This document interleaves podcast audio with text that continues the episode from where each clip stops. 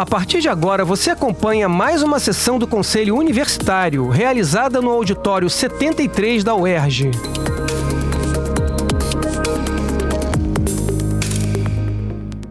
Bom dia, vamos começar a sexta sessão extraordinária de 2023. É, o expediente está aberto para as inscrições, serão 10 inscrições com 3 minutos para cada um. Terminadas as inscrições. Conselheira Ana Carolina, por favor. Bom, bom dia a todos, bom dia, reitor, bom dia para reitores, colegas aqui na sessão. Eu queria trazer uma questão aqui que eu estou para trazer já faz mais de uma. Tentei na sessão anterior, não estive presente na última. É, em maio, as unidades acadêmicas, acadêmicas receberam da Pró-Reitoria de Graduação uma circular falando sobre o prêmio Bunge. Né? Eu não sei se todo mundo está ciente, mas a Bunge é uma das grandes multinacionais que, que é, vendem, né, comercializam soja, trigo, milho especial soja.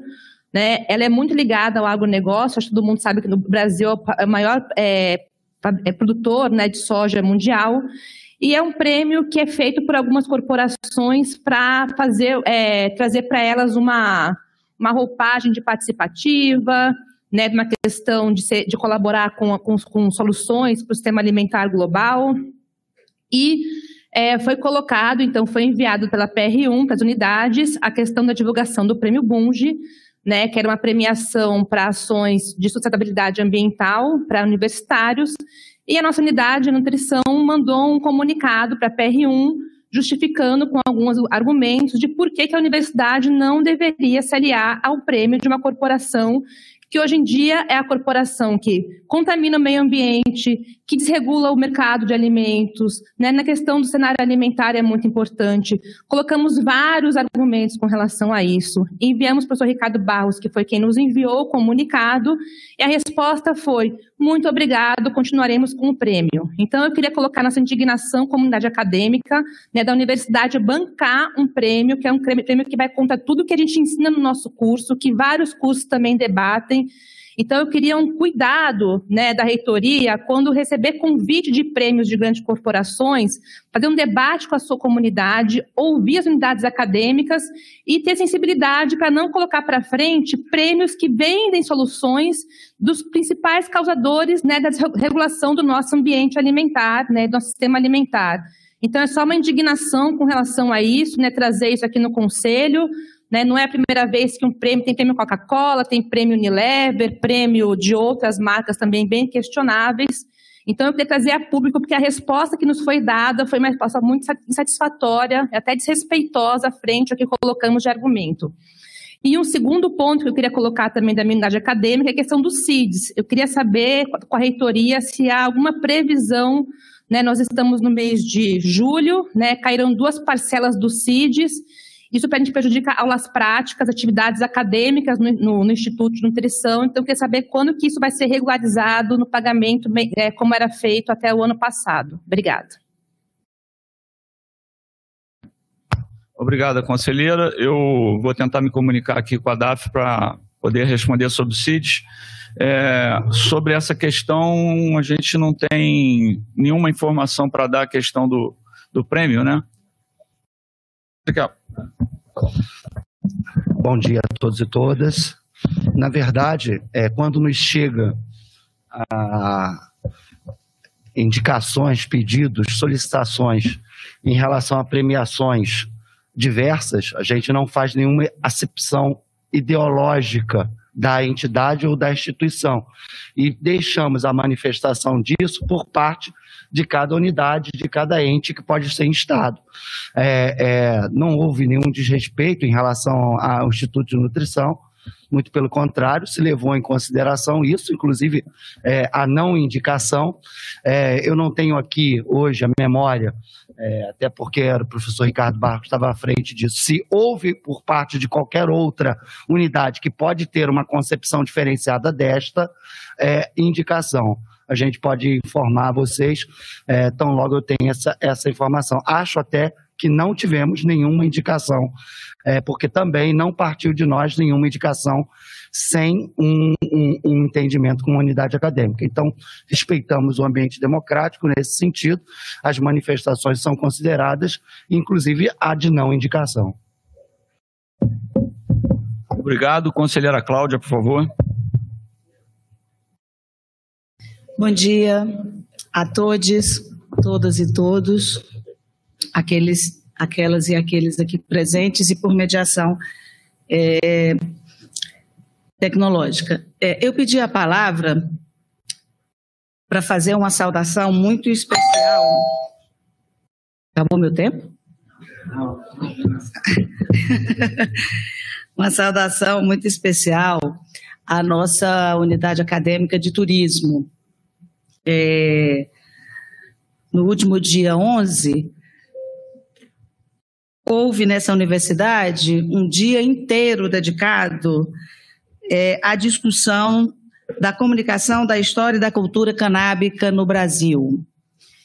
E foi um momento muito rico foi o dia 11 abriu a, o, o, seminário iniciou às 9 horas da manhã e terminou às 9 horas da noite, portanto, nós tivemos um dia de 12 horas, com três grandes mesas, com participação de colegas professores de outras instituições, como do GEAN, da, da Unesp, como o, outras pessoas da, da, da Universidade Federal da Bahia, é, e foi um, eu queria muito cumprimentar e agradecer a, ao professor Tiago, ao professor Gabriel, que são os organizadores, os que é, inve, investigam essa questão da cultura, da história canábica no Brasil, dos seus efeitos terapêuticos. E eu me senti muito feliz e acho que debates como o que aconteceu ao longo de 12 horas no, no último dia 11 tem que ser feito na universidade pública. É, as questões polêmicas, elas não podem ser ignoradas e invisibilizadas. As questões polêmicas têm que ser tratadas do ponto de vista democrático da, da, dos argumentos que se sustentam tanto nas entidades que militam nessa área na sociedade civil, quanto os pesquisadores que investigam a questão da cannabis é, como uso terapêutico, recreativo, seja qual for a, o ângulo dessa abordagem. Mais uma vez, eu quero registrar a minha felicidade, a minha tranquilidade.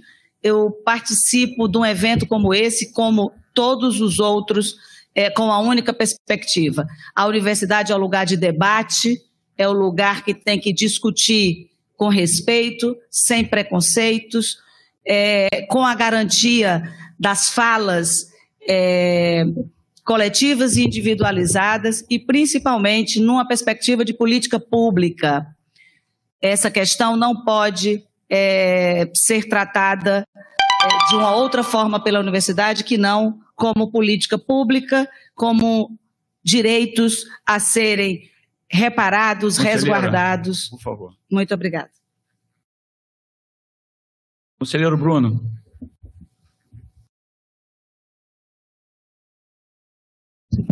Bom dia, senhoras e senhores.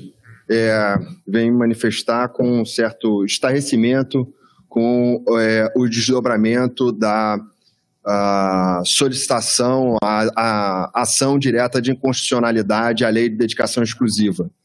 Eu me lembrava, conselheiro Gaúcho, conselheiro Guilherme Abelha, estavam naquele fatídico colégio de líderes em 2012, em que o governo do estado apresentou a sua proposta de dedicação exclusiva, paga por um adicional, porque, nas palavras do secretário de Planejamento naquele momento, se desejava retirar a possibilidade de incidência de triênios, é, de periculosidade, de outros adicionais o Estado nos pagava um regime de dedicação exclusiva por meio de um, de um adicional para, nas palavras do secretário à época, assegurar o, o, o, a possibilidade de previsibilidade orçamentária. Um governo que era absolutamente generoso nas isenções fiscais, contava moedas para lidar com saúde, com educação pública e com a universidade pública.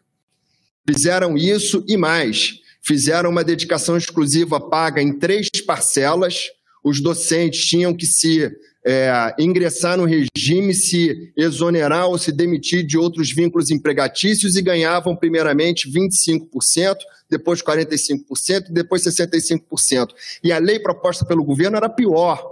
A lei proposta pelo governo previa vagas limitadas para o acesso ao regime de dedicação exclusiva e previa ainda uma renovação trianual do regime de dedicação exclusiva. Nós estaríamos concorrendo a cada três anos, não fosse a nossa incidência, o movimento no plenário naquele dia, sob a, a liderança do deputado Marcelo Freixo, que conjuntamente com o líder do governo à época, André Correia, suspenderam a sessão e conseguiram tirar do projeto de lei os dois elementos que colocavam vagas e retiravam e, e nos, nos impunham uma renovação trianual.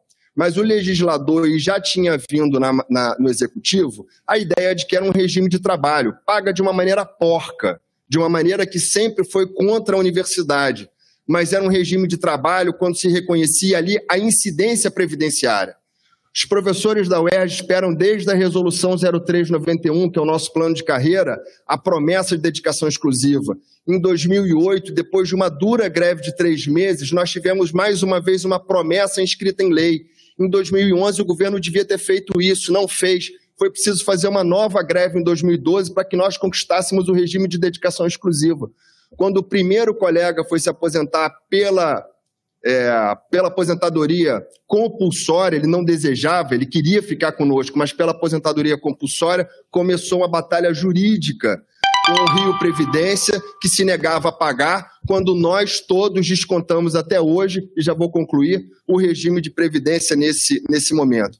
Então, em 2016, uma nova greve, mais uma vez pela incidência, pelos cálculos de impacto orçamentário, a dedicação exclusiva foi tirada da mesa. Em 2018, nós finalmente conseguimos, para concluir, não uma incorporação, mas nós conseguimos que se reconhecesse que era um regime de trabalho que, portanto, devia ser uma parcela única nos nossos contra-cheques, e agora um tempo verbal, senhoras e senhores, um tempo verbal num, num, num parágrafo que diz o disposto no caput aos docentes do quadro permanente, para concluir, é, da Universidade do Estado do Rio de Janeiro que ingressaram no regime, ou seja, isso aqui significa pertencentes ao regime mas os deputados que sabem como o governo age com essa universidade ainda foram mais generosos e disseram: é preciso dizer ou que vierem ingressar. E se diz que esse ou que vierem ingressar, isso significa que tenham ingressado, que sejam pertencentes do regime de dedicação exclusiva.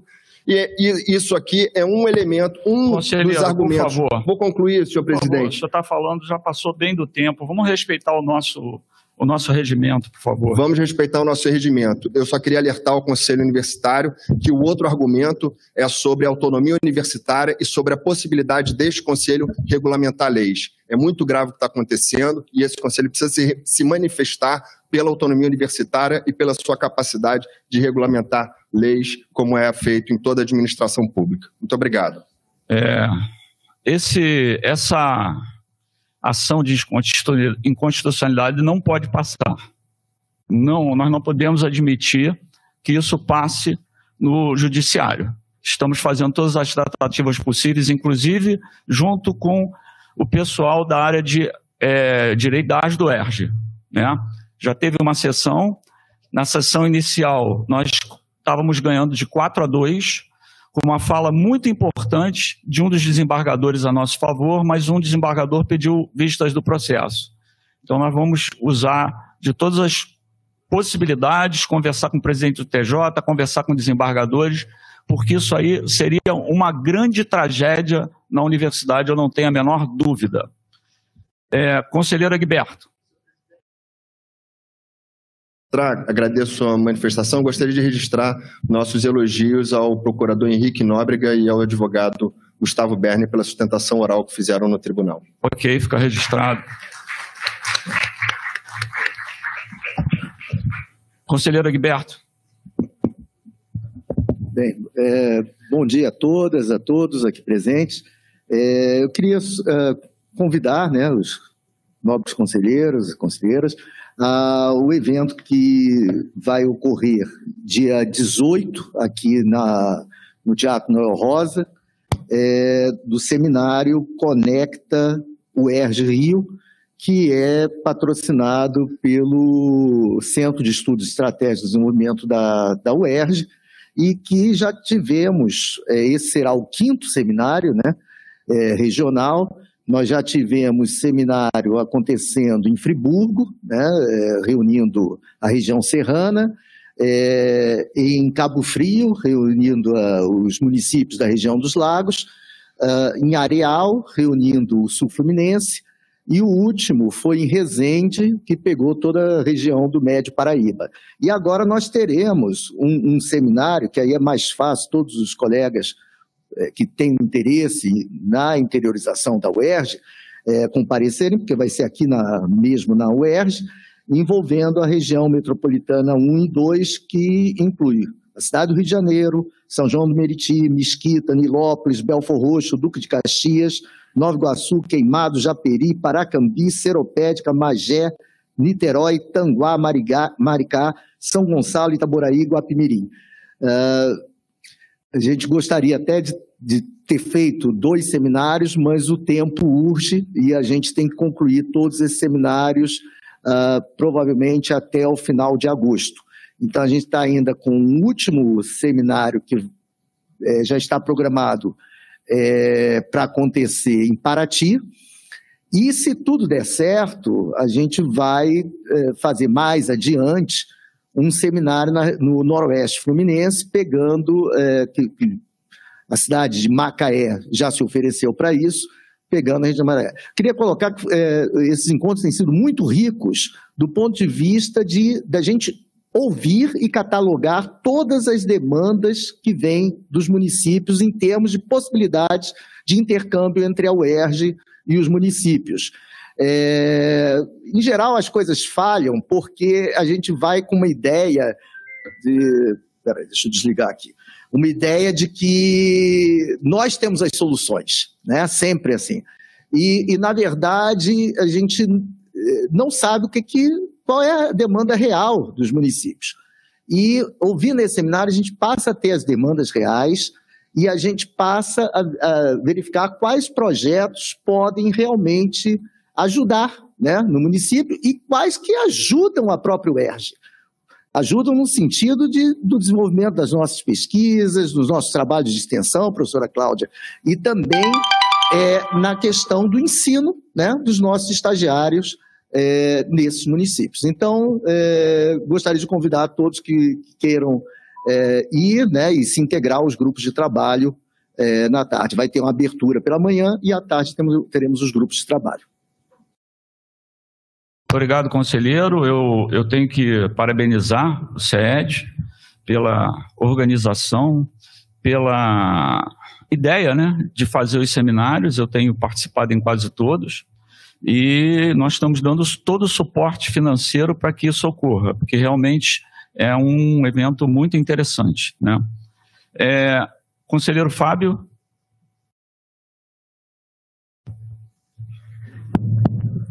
É, bom dia a todos, bom dia a todos. É, queria destacar é, algumas ações da Diretoria Geral de Tecnologia da Informação, né, é, que estão ocorrendo esse ano, né, em especial a aquisição de computadores e outros equipamentos de TI através de doações é, realizadas pelo Ministério Público e pelo Tribunal de Justiça do Estado do Rio de Janeiro, né? Nós já temos hoje é, 200 máquinas que estão sendo preparadas, né? É, aguardando apenas uma compra de HDs para poder dar uma melhor performance para esses computadores. E em breve a gente vai estar ofertando para as unidades que já solicitaram.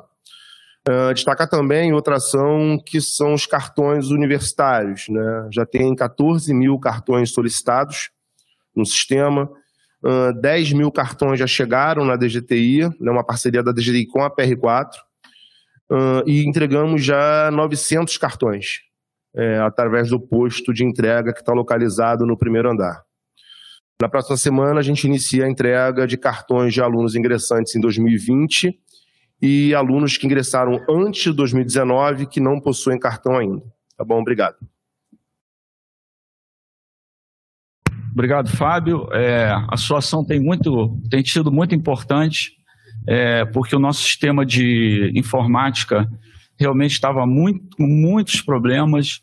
Então, vocês têm agido muito bem e, inclusive, conseguindo equipamentos para a universidade através de doações, são equipamentos muito bons que estavam sendo trocados por outras instituições do Estado. E parece que você vai conseguir mais ainda, né? É, muito obrigado. Conselheira Vânia, por favor.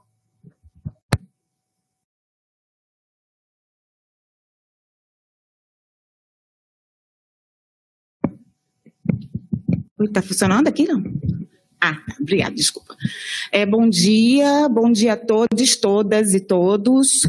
É, Para quem não me conhece, eu sou assessora de políticas e ações estudantis da professora Kátia, na PR4, e é, eu sou também da UESO.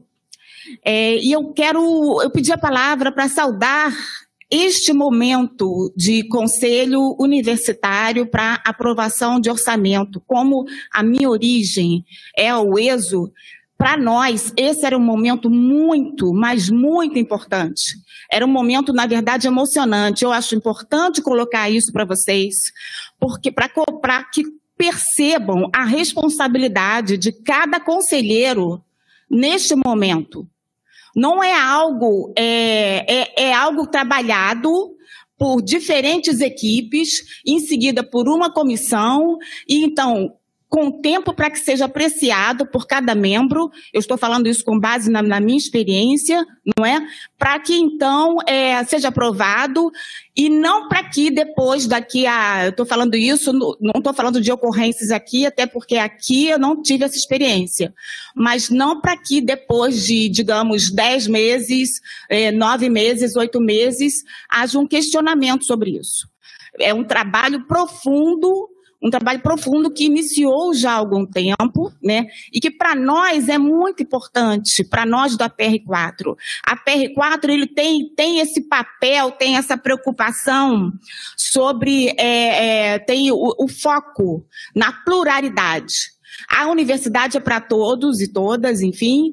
Então, a universidade é plural. Nós somos plurais aqui. Nós é, enxergamos é, as questões, os problemas de formas diferentes e temos é, prioridades diferentes, inclusive, né? Mas todos aqui, assim como a diversidade biológica, eu sou bióloga, tá? Apesar de ter ficado seis anos em pró-reitoria de graduação, é, três anos como diretora de unidade, então eu digo que eu tenho quase um pós-doutorado em outra área não é? Mas, é, além do pós-doutorado na área biológica. Entretanto, a diversidade biológica é algo que a gente não sabe o tamanho. É tão grande que a gente nem sabe qual o tamanho. E a pluralidade, ela está presente em todos os aspectos, né? Para nós da PR4, esse aspecto é muito importante. Para nós da PR4, o olhar, o, o ouvir, o dar atenção, é muito importante. Por causa da diversidade, cada um pode ouvir de uma forma, cada um pode é, enfatizar, é, é, enxergar o problema, lidar com as questões, já estou acabando, só um minuto, de uma forma, né? Bom, eu ia falar mais uma outra questão, mas fica para uma outra oportunidade. Eu preciso muito falar para vocês também que nós estamos no momento é, de muita alegria, porque agora, no dia 19, na próxima semana, nós vamos inaugurar o novo restaurante universitário em Friburgo, no IPRJ. E estejam todos ah, convidados a acompanhar de alguma forma, porque deve passar também nas redes sociais e no YouTube. Obrigada. Obrigado, conselheira. É importante essa inauguração, que será modelo para restaurante universitário em outras unidades externas. É um modelo novo que é, a ideia é implantar em outras. É, conselheira Alessandra. Bom dia, é, bom dia, reitor, pró-reitores, diretores de centros, colegas.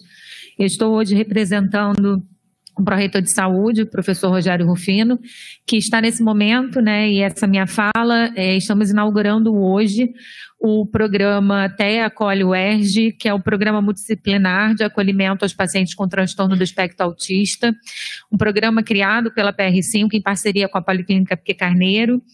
Ele é um, um projeto piloto de uma tecnologia social assistiva que tem como objetivo atividades de acolhimento aos pacientes com o transtorno do espectro autista, que já são atendidos pela Policlínica, em parceria com outros projetos da UERJ, como Zooterapia UERJ, Enfe Reabilitar e a ONG SOS Patinhas. Então, esse é um projeto novo que está é, circulando nas mídias sociais com é, muitas pessoas parabenizando esse projeto da UERJ e nós gostaríamos de informar. Obrigada. Obrigado, conselheira. É muito importante essa ação, né? É, professora, professor Alexandre Belo, que faz esse, esse tratamento com animais e é muito importante isso. É, conselheiro Gaúcho.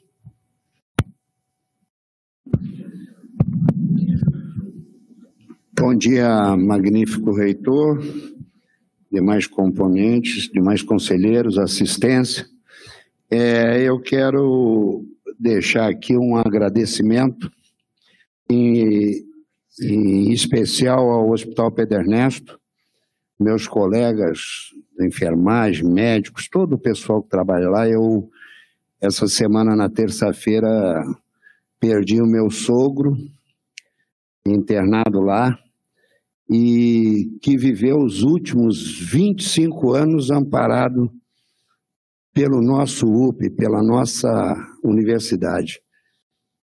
A gente, em nome da, da família, eu estou agradecendo a, a, todos, a direção do Dr. Damião, a todos os funcionários, colegas do Hospital Pedro Ernesto, que foram incansáveis. O meu sogro era um nordestino é, forte, e só de cirurgia importante no Hospital Pedro Ernesto fez cinco. É, então, vivi aí um dia antes, estive com ele lá, conversando e tudo, mas a hora chega, 89 anos, cinco pontes, um enxerto d'or, dois colos de fêmur, um aneurisma de aorta abdominal, é quase que um interesse científico da universidade. Então, a gente fica triste porque ninguém quer perder, mas tem que deixar registrado o agradecimento àquela casa que foi dado, foi dispensado, que dispensa a todos, mas em especial eu estou aqui com o coração agradecido aos colegas do Hospital Pedro Ernesto. Por outro lado, reitor, quero fazer mais uma cobrança.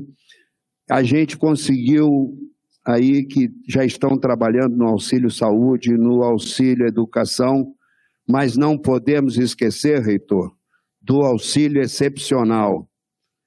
E temos casos na universidade, tanto filhos de docente quanto filhos de técnicos, que dependem desse auxílio e esse auxílio nunca foi majorado, nunca foi corrigido. Ele está bem defasado, a gente conseguiu, com o advento da UE, da anexação da UESO, melhorar até os cargos, mas esse auxílio ficou preso lá no RRF e a gente gostaria de ter uma notícia sobre isso. Por outro lado, a fala que o professor Bruno acabou de falar sobre a DE, inclusive citou o meu nome, tive a honra de trabalhar tanto no plano docente quanto nessa DE e fico muito preocupado porque já encarei com a história dos auxiliares é, técnicos dessa universidade, encarei 25 desembargadores e eu sei como aquilo funciona. A companheira Luana aqui comigo é, cansou, batemos muita perna entregando memoriais lá e eu acho que esse é o caminho.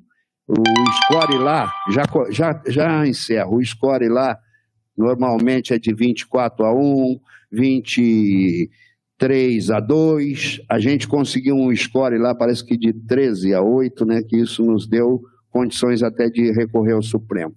Então, eu acho que é, esse tema deve, deve ter uma sessão até para a gente é, se informar melhor e ver quais as providências que pode tomar, porque é de importância máxima no momento. É, e me ponho aqui à disposição de que eu puder ajudar, o que o sindicato puder ajudar, as do EJA, todo mundo, a gente dá uma força aí. Tá bom? Obrigado. Obrigado, conselheiro. É, quanto ao auxílio excepcional, realmente a gente tem tentado é, e não tem conseguido, mas é, eu vou conversar com o Henrique a possibilidade da gente encontrar um caminho jurídico semelhante ao que ele encontrou para pagamento dos auxílios. Aí, se a gente tiver como colocar nesse, nesse mesmo caminho, talvez é, a gente consiga receber, resolver isso mais rapidamente. É, obrigado. É, conselheiro Pablo. O conselheiro Pablo está online.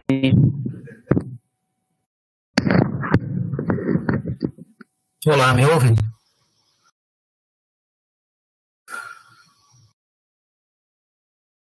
Oi. Está sem som, conselheiro. Está sem som? Está aparecendo som. Você pode falar alguma coisa? Está ouvindo? Não, está sem som. Aí eu não sei o que fazer. Como é que resolve? Então, é que o Rodrigo tinha feito. Acho que o melhor seria ele sair da sala e retornar. É, conselheiro, é, procura sair da sala e retornar. Enquanto isso, eu vou dar a palavra à conselheira Glória. É, conselheira Glória, por favor. Alô?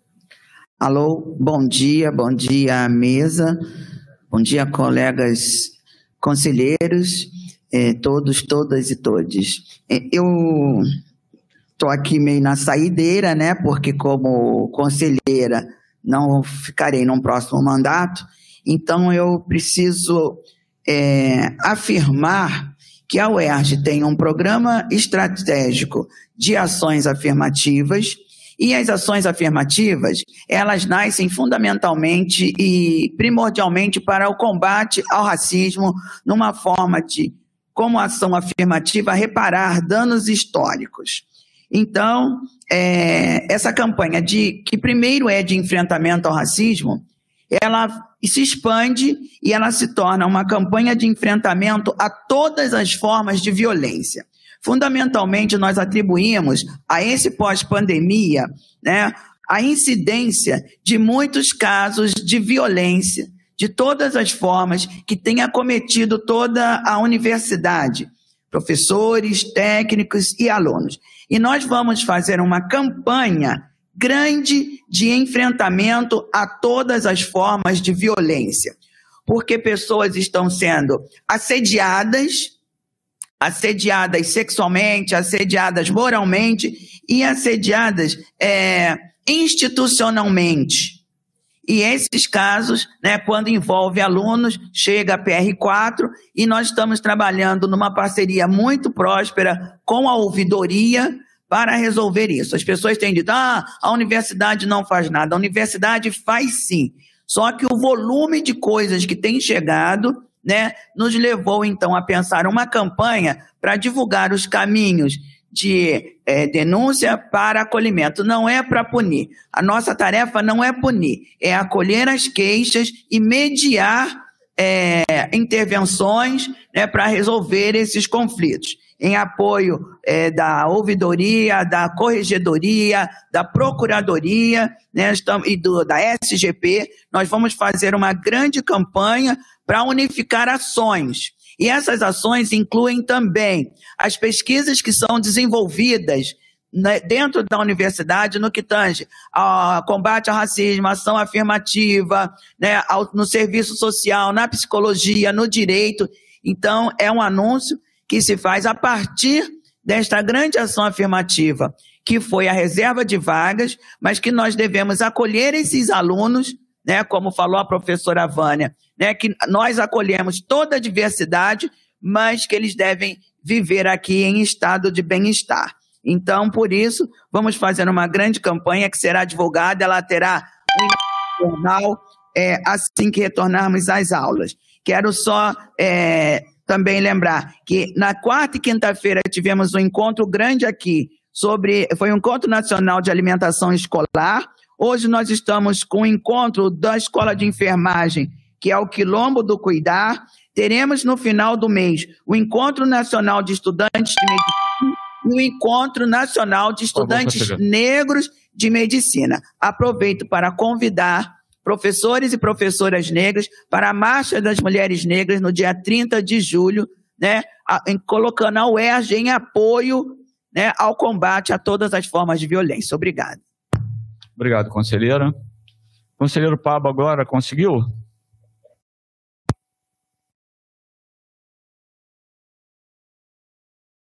Opa, me ouvem? Sim, sim. bom dia a todos, eh, caro colega, caro par. Eu tenho algumas coisas a dizer, mas o colega do nosso coletivo construiu um texto que fala eh, mais completamente a respeito, então eu cedo a minha fala ao, ao conselheiro Rodrigo, da bancada dos técnicos. Bom dia. Alô, alô.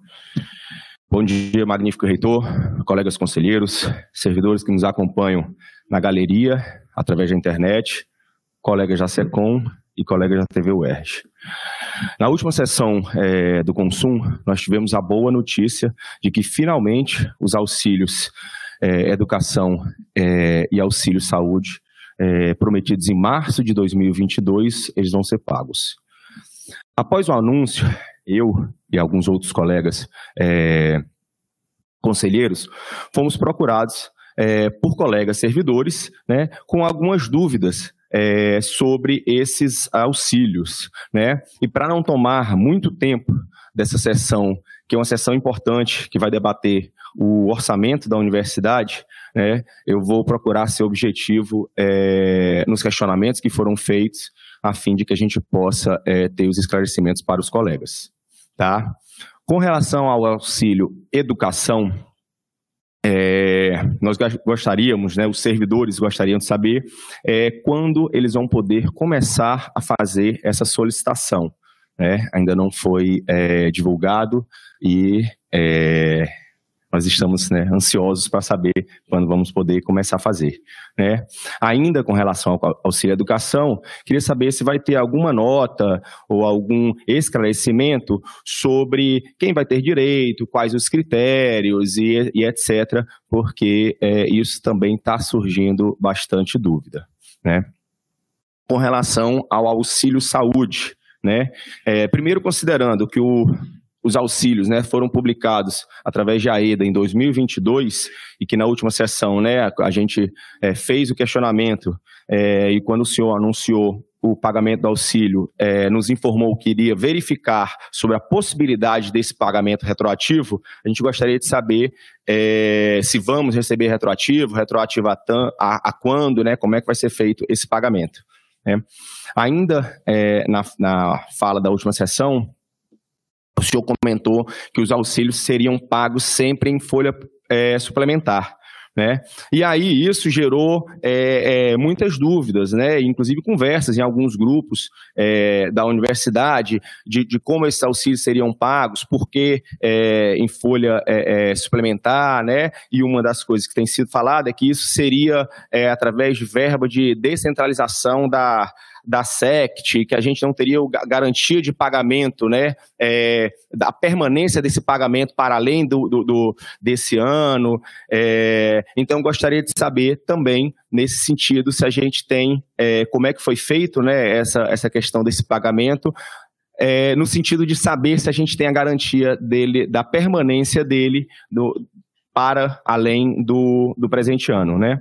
Além disso, e aí com relação a uma outra questão que nos é muito, só para concluir, que nos é muito importante, a questão do nosso plano de cargos e carreira. Queria saber sobre é, atualização, né? Ele está, ele, ele veio da, da Secreta- Secretaria de Fazenda para o ERJ no dia 21 de junho, né? E o processo está na, tá na, na reitoria desde o 21 de junho, sem nenhum outro é, andamento. Então, gostaria de saber é, o que está né, que que tá sendo as providências com relação ao andamento no- do nosso plano. Muito obrigado.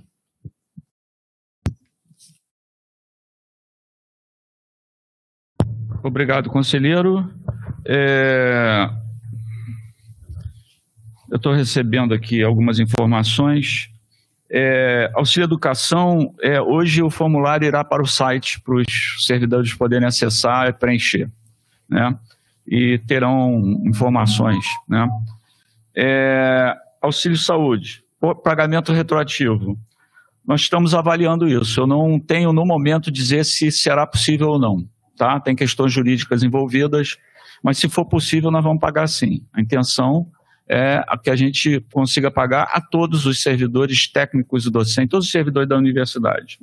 Auxílio fo- folha suplementar será pago sempre em folha suplementar, é, por orientação, inclusive, jurídica da PGUERJ. Plano de carreira, ele voltou, está sendo, houve uma discrepância entre o- a avaliação de impacto do governo do estado e a nossa. Então, o próprio pessoal da Diplan, que vai entrar aí depois, está fazendo esse levantamento junto com a SGP para tentar entender esses números. Nós estamos nessa fase. Assim que isso seja feito, será novamente reenviado para o governo do Estado. Eu acho que eu respondi tudo. Não, olha só. é, a gente vai apro- aprovar um orçamento agora, né? E ne- nesse orçamento que a gente está aprovando, tem os auxílios. E Isso tem que, como tudo que está no orçamento, tem que ser negociado com o governo do Estado. E o governo do Estado tem nos atendido muito, né? E a maior demo- demonstração disso é a aprovação desse orçamento, é, é o repasse desse orçamento em pleno momento é, de dificuldade que o orçamento do Estado, que o governo do Estado está passando agora em forma, é, orçamentariamente. né? A gente sabe que num passado isso jamais aconteceria. A UERJ seria lá no fim da fila as prioridades do governo. Hoje não é mais. É, ok? Então, só para responder também uma resposta, uma questão que a conselheira Ana Carolina falou sobre o, o CIDES. Acabei de, responder, de receber a, a informação da Márcia, diretora da DAF, que a cota eh, de julho foi paga na última sexta-feira e que a próxima cota, para a próxima cota, estamos esperando a liberação do orçamento, ok? Tá? É, Então, vamos agora para a ordem do dia. É, Gostaria é, que é sobre é, a proposta orçamentária que vai ser relatada pelo conselheiro Celso. Eu gostaria de pedir aos conselheiros autorização para que entre aqui a equipe da Diplan para fazer uma apre- apresentação sobre o a proposta orçamentária. Alguém tem alguma coisa contra?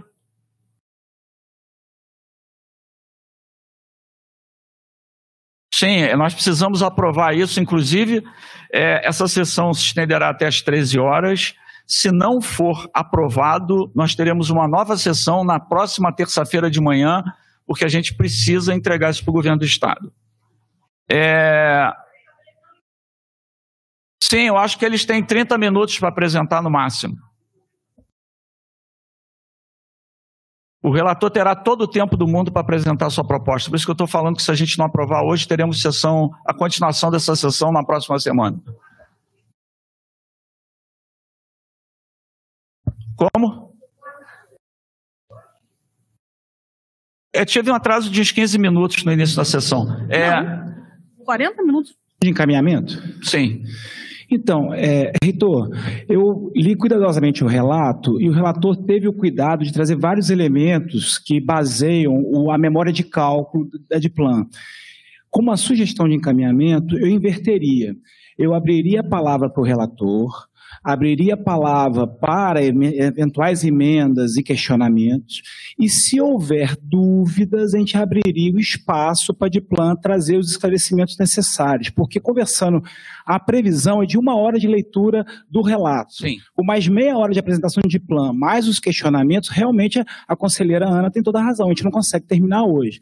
Então, minha sugestão de caminhamento é essa: leitura do relato, ninguém- se ninguém- abertura de espaço para emendas e questionamentos, Caso o, o, o pleno, né, os, os, conselheiros não estejam contemplados, ainda, ainda surjam dúvidas, aí sim a gente traz a argumentação técnica que nos ajude a, a nortear as discussões. Acatado, né? conselheiro, acatado. É só para a gente. Sim. É acatado. Peraí, peraí, só um minutinho. É acatado desde que os outros concordem, né? Eu vou pedir aqui, porque até por problemas particulares, eu sempre vi primeiro a Diplan apresentar e eu acho que isso não pode faltar. Tem prazo até 31, pode fazer outra sessão. Eu acho que para ter uma discussão a gente tem que ver o que a Diplan está apresentando. Senão, cada dúvida que tivermos, bota de plano, tira de plano. Não, não, vê se, vê se pela ordem. Eu não sei se eu posso estar equivocado, que eu não sou dono da verdade, mas eu fraternalmente vou discordar do, do companheiro Rodrigo ali, do conselheiro Rodrigo. Pois não, conselheiro. É, aí desculpa, é Rodrigo, Rodrigo acaba confundindo, né, Xará? É, mas eu acho que justamente, complementando a fala do companheiro Gaúcho, até para otimizar, é que eu defendo que o relatório deve, deva ser apresentado, as dúvidas vêm em seguida, e aí a Diplan fala depois, porque é para não ficar, né? Porque se a Diplan falar, aí depois nós vamos ter dúvidas, e depois a Diplan vai responder de novo, não tem muito sentido, né? Eu acho que primeiro a gente apresenta o relatório, tem as dúvidas e a Diplan vem e, né, por fim, vem esclarecendo todas as dúvidas. É só nesse sentido. Muito olha obrigado. Só, olha só, é... conselheiro Gaúcho, vamos fazer diferente essa vez. Eu sei que normalmente era feito dessa maneira, mas eu não vejo nenhum problema. É, pelo menos que eu me lembre, foi assim. A próprio, os próprios, o próprio diretor da Diplan falou que não tem problema. É, eu só quero, eu, eu só quero que deixar uma, umas informações aqui para a gente não esquecer do nosso regimento porque o, realmente o tema ele pode ser muito arrastado. É, que, dentro do nosso recimento, todos os membros do Conselho terão direito, na ordem em que o solicitarem, a discutir o parecer. Cada conselheiro terá direito de intervir nos debates no máximo duas vezes, podendo usar da palavra durante cinco minutos na primeira e durante três na segunda e última. O conselheiro relator, quando solicitado, usará a palavra para prestar esclarecimentos e, e dirimir dúvidas somente somente serão concedidos a partes com prévio conhecimento do orador que terá descontado do seu próprio tempo a duração do a parte. Todos os conselheiros terão direito a qualquer momento de levantar questões de ordem. OK? Então, conselheiro Celso, por favor, a palavra é sua.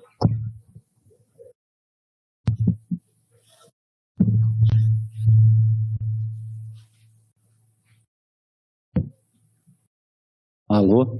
Opa, tá funcionando. Bom, é, todo mundo está me ouvindo bem? Bom, bom dia a todos, bom dia, magnífico reitor, aos é, pró-reitores, diretores de centro, aos colegas conselheiros. Eu, antes de começar a ler, eu queria dar rápidas informações a respeito da, do relatório, tá? E, quando, quando a proposta me foi encaminhada, eu olhei o documento, né, um documento extenso, e, e aí minha sugestão, apesar de a gente já ter discutido isso, é que a gente tente melhorar esse tempo de entrega para o próximo relator, porque a gente, além de ser relator, tem as nossas atividades dentro da universidade, né? E a gente precisa também ler e fazer uma análise. Quando eu peguei o documento, eu basicamente olhei, né, que o documento se coloca em três pontos, né? As POs antigas, uh, o executado, né, dessas POs, ano a ano, basicamente de 2014 para cá, mas tem alguns resultados que vieram de 2000 para cá, e a proposta em si. Né? Então, o que, que eu resolvi? Uma, uma outra sugestão que eu deixo para a Diplan, esse é mais difícil, sei, mais complicado, é que a gente vai conversar sobre valores nominais. Né? Tem uma diferença em cima de valores reais. Mas era o, era o que eu tinha no documento, eu não podia me né, fugir daquilo que eu tinha que fazer. E aí o que, que eu resolvi é, fazer dentro do relato? Né? Como o próprio professor Rodrigo falou, né, uma memória de cálculo. O que você tem, o que você teve, né, e aquilo que você verdadeiramente trabalhou, que foi executado. Por que isso? Né? É, a gente sabe que tem várias variáveis, como complementação né, financeira, mas a gente não sabe o certo que vai vir e como vai vir. Então a gente olha para o passado, mesmo que esse passado tenha algumas variações, mesmo que esse passado tenha sofrido uma forte influência da Covid, mesmo que esse passado tenha uma série de outros detalhes. Né? Essa é uma forma de parametrização. Né? Tem outras formas? Tem. Tem outros estudos? Tem. Bom, e por fim, para começar a ler, porque a leitura é extensa, eu peço desculpa a todos, porque vai ser uma leitura longa, né? mas eu tentei enxugar o que eu podia.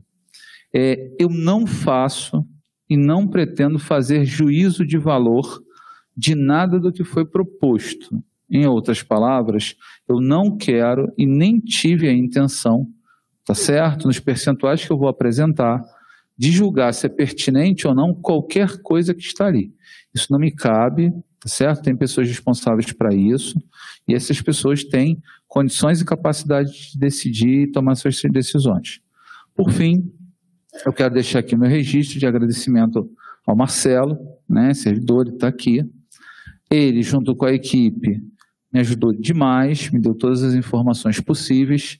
O trabalho deles, eles tentaram fazer da melhor forma possível, dentro de todos os aspectos temporais que existem, tá? E eu queria deixar isso registrado, porque foi importante. E a contribuição dos outros colegas que ao longo dessas duas semanas e meia eh, se manifestaram e fizeram suas sugestões. Tá bom? Bom, vamos lá. É, proposta orçamentária, ano de 2024, sujeito à aprovação do Conselho Universitário, né, Consum. É um relatório preliminar, onde eu sei que vão ter destaques e adequações. É, a sessão extraordinária de hoje, 14 de julho.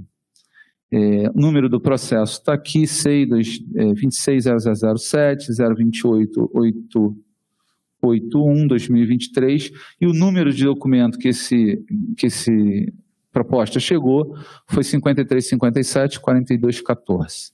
Tá? Eu começo dividindo em tópicos né, e subtópicos.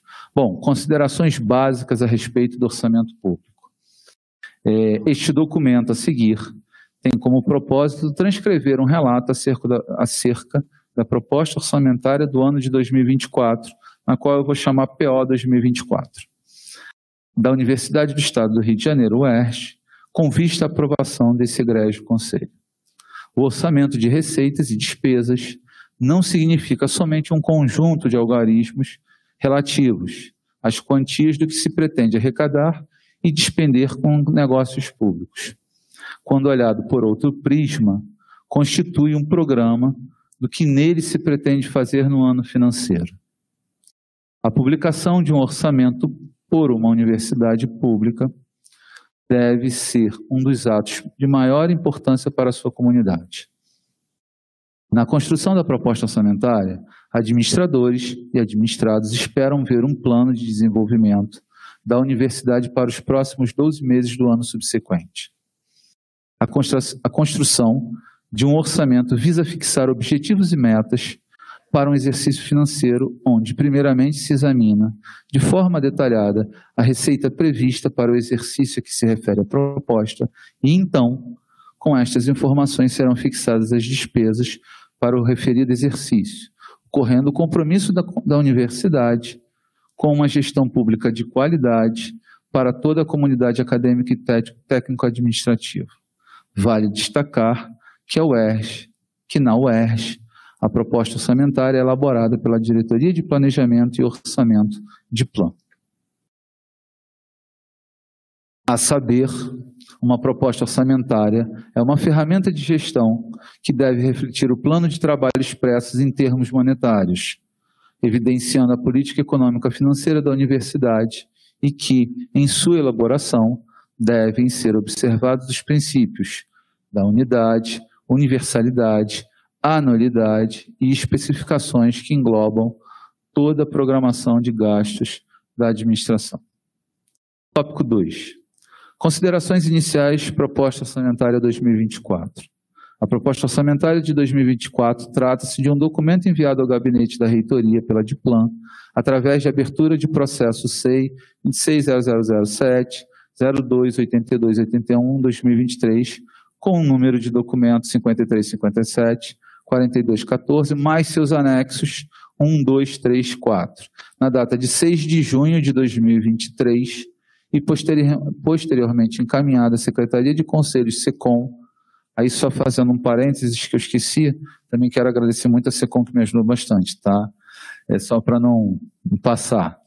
Na data de 12 de julho, de junho de 2023, com direcionamento para submetê-lo apreciação barra aprovação dos respectivos conselhos. Conselho Superior de Ensino, Pesquisa e Extensão, CESEP, Conselho Universitário Consum, ambos seguindo os procedimentos do Estatuto da UERJ.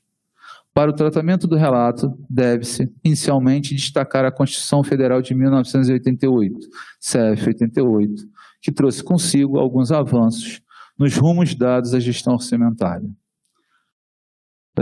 Como uma das principais inovações propostas, esta criação, esta, a criação de três instrumentos que, que têm como finalidade auxiliar o processo orçamentário.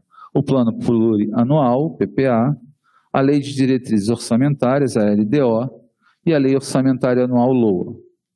Esses três instrumentos funcionam, funcionando de maneira integrada, são a base para a sistemática de planejamento contida no processo orçamentário. Os dois primeiros instrumentos, PPA, que ainda está em construção para 2024 e 2027, a LDO, eh, são balizadores para a LOA. Por sua vez, o emprego de qualquer recurso público tem necessariamente que estar previsto e autorizado na LOA, em especial as despesas. Contudo, como destaca a própria Diplan, na PO de 2024, deve-se atentar para dois tipos de despesa.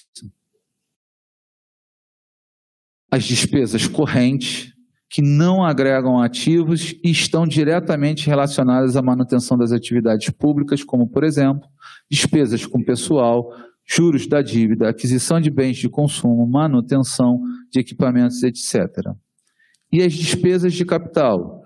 Estas contribuem diretamente para a aquisição ou produção de um bem, sendo vistas muitas das vezes como fator de desenvolvimento econômico.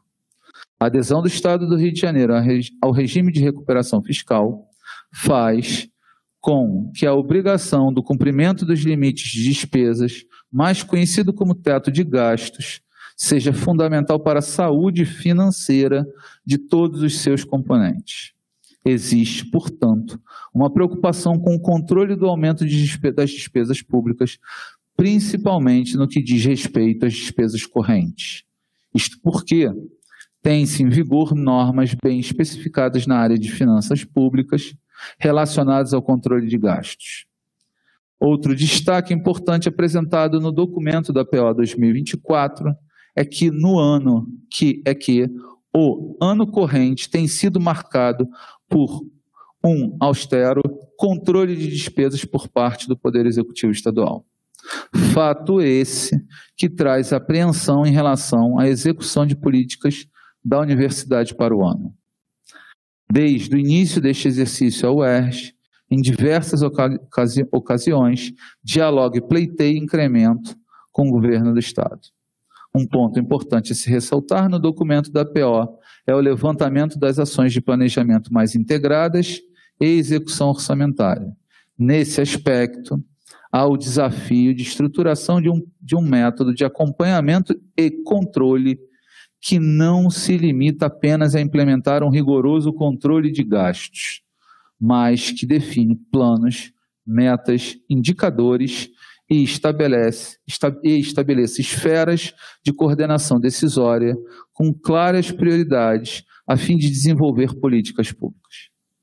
Para que esse processo ocorra, se faz necessário primar sempre pela transparência e auxílio para melhor, a melhor compreensão das informações referentes à execução orçamentária. Portanto, buscando essa linha de desenvolvimento, serão apresentados alguns resultados que poderão auxiliar melhor o entendimento da PO 2024. Número 3, destaques iniciais para a proposta orçamentária de 2024. A análise do documento, a partir do, do subtópico 2.3.2, breve histórico das despesas e restrições orçamentárias segundo os recursos do Tesouro Estadual, página 29, e aí eu quero só fazer uma observação. Em quase tudo que eu descrevi, eu botei as páginas para que pudesse, de repente, ajudar todos a, a acompanhar e buscar informações aponta para alguns resultados importantes a serem observados. São eles. Bom, do gráfico 7 ao 12, evolução das despesas de custeio e investimentos de 2000 a 2022. Nos gráficos de 7 a 12, página, de, da página 30 a 34, todos tendo como fonte CIAF, foram verificadas evoluções das despesas de custeio e investimento de 2000 até o último ano possível da série 2022. O ano de 2023 ainda se encontra em andamento, portanto, sem valores definidos. definidos. Vale ressaltar que a base de dados foi configurada tendo como parâmetro despesas liquidadas, ou seja, aquelas em que os, os serviços foram prestados e que ficam prontas para pagamento. Nesse período de 22 anos, observa-se que, sejam com recursos do, do, Tesouro por meio da Fundação Universidade do Estado do Rio de Janeiro ou oriundo do, funda, da, do Fundo Estadual de Saúde, FES, disposto a partir de 2007, ambos contabilizados separados, tiveram, ao longo da série histórica, um crescimento considerável. Consequentemente, apesar das pequenas oscilações, como pode ser notado no gráfico 9, página 32, o consolidado também apresenta crescimento visível. A saber, no ano de 2022, o valor foi de aproximadamente 600 milhões. Dos gráficos 10 ao 12, tem se configurado, em particular, a evolução de despesas com o pessoal, sejam elas associadas ao ERJ ou à FES. Como destaque, é possível notar, notar principalmente uma curva com comportamento crescente entre 2020 e 2022. Isso ocorre em virtude da atualização dos valores dos auxílios alimentação e creche, da concessão de duas parcelas do auxílio tecnológico, bem como a edição da Lei 9.602, de 22 de março de 2022, que promove a incorporação da UESO pela UERJ. Maiores detalhes percentuais podem ser vistos das páginas 29 a 34. Gráficos 13 e 14, evolução da execução do, investimento, o ERGFES de 2007 a 2022. Nos gráficos 13 e 14, ambos página 35, tem-se explicitado as despesas com investimentos. Os gráficos dessa série histórica são apresentados de 2007 a 2022. Ao analisar a distribuição dos valores ao longo dos anos, é possível ver pouco ou quase nenhuma variação até o ano de 2017. Somente a partir do ano de 2018 ocorre um incremento substancial, 198%, em relação aos anos anteriores. Contudo, nos anos de 2019 e 2020, novas reduções voltam a ocorrer. Em 2021, em função dos impactos relacionados à pandemia da Covid-19, a redução de recursos aplicados no grupo de gastos L5, investimentos, chega na ordem de menos 55,56% se comparado ao ano de 2020. Já em 2022, em resposta à retomada do, da presencialidade, as aquisições de imóveis realizadas, bem como os investimentos motivados pela política de interiorização da UERJ, tem-se um aumento relevante de aproximadamente 543%, algo próximo a 85 milhões, contra pouco mais de 14 milhões do ano de 2021 e 50 milhões do ano de 2018, segundo maior ano de execução de investimentos. Todos esses dados também têm origem à fonte CIAF. Relação histórica entre a proposta orçamentária aprovada, consumo, orçamento definido na LOA. Com como descrito na PO 2024, página 36, aí eu retirei esse trecho de lá, a dotação atualizada é, na realidade, o orçamento que a universidade tem como ponto de partida para a execução orçamentária em cada exercício, por mais que haja discrepância, muitas vezes consideráveis, com a proposta orçamentária discutida e aprovada internamente.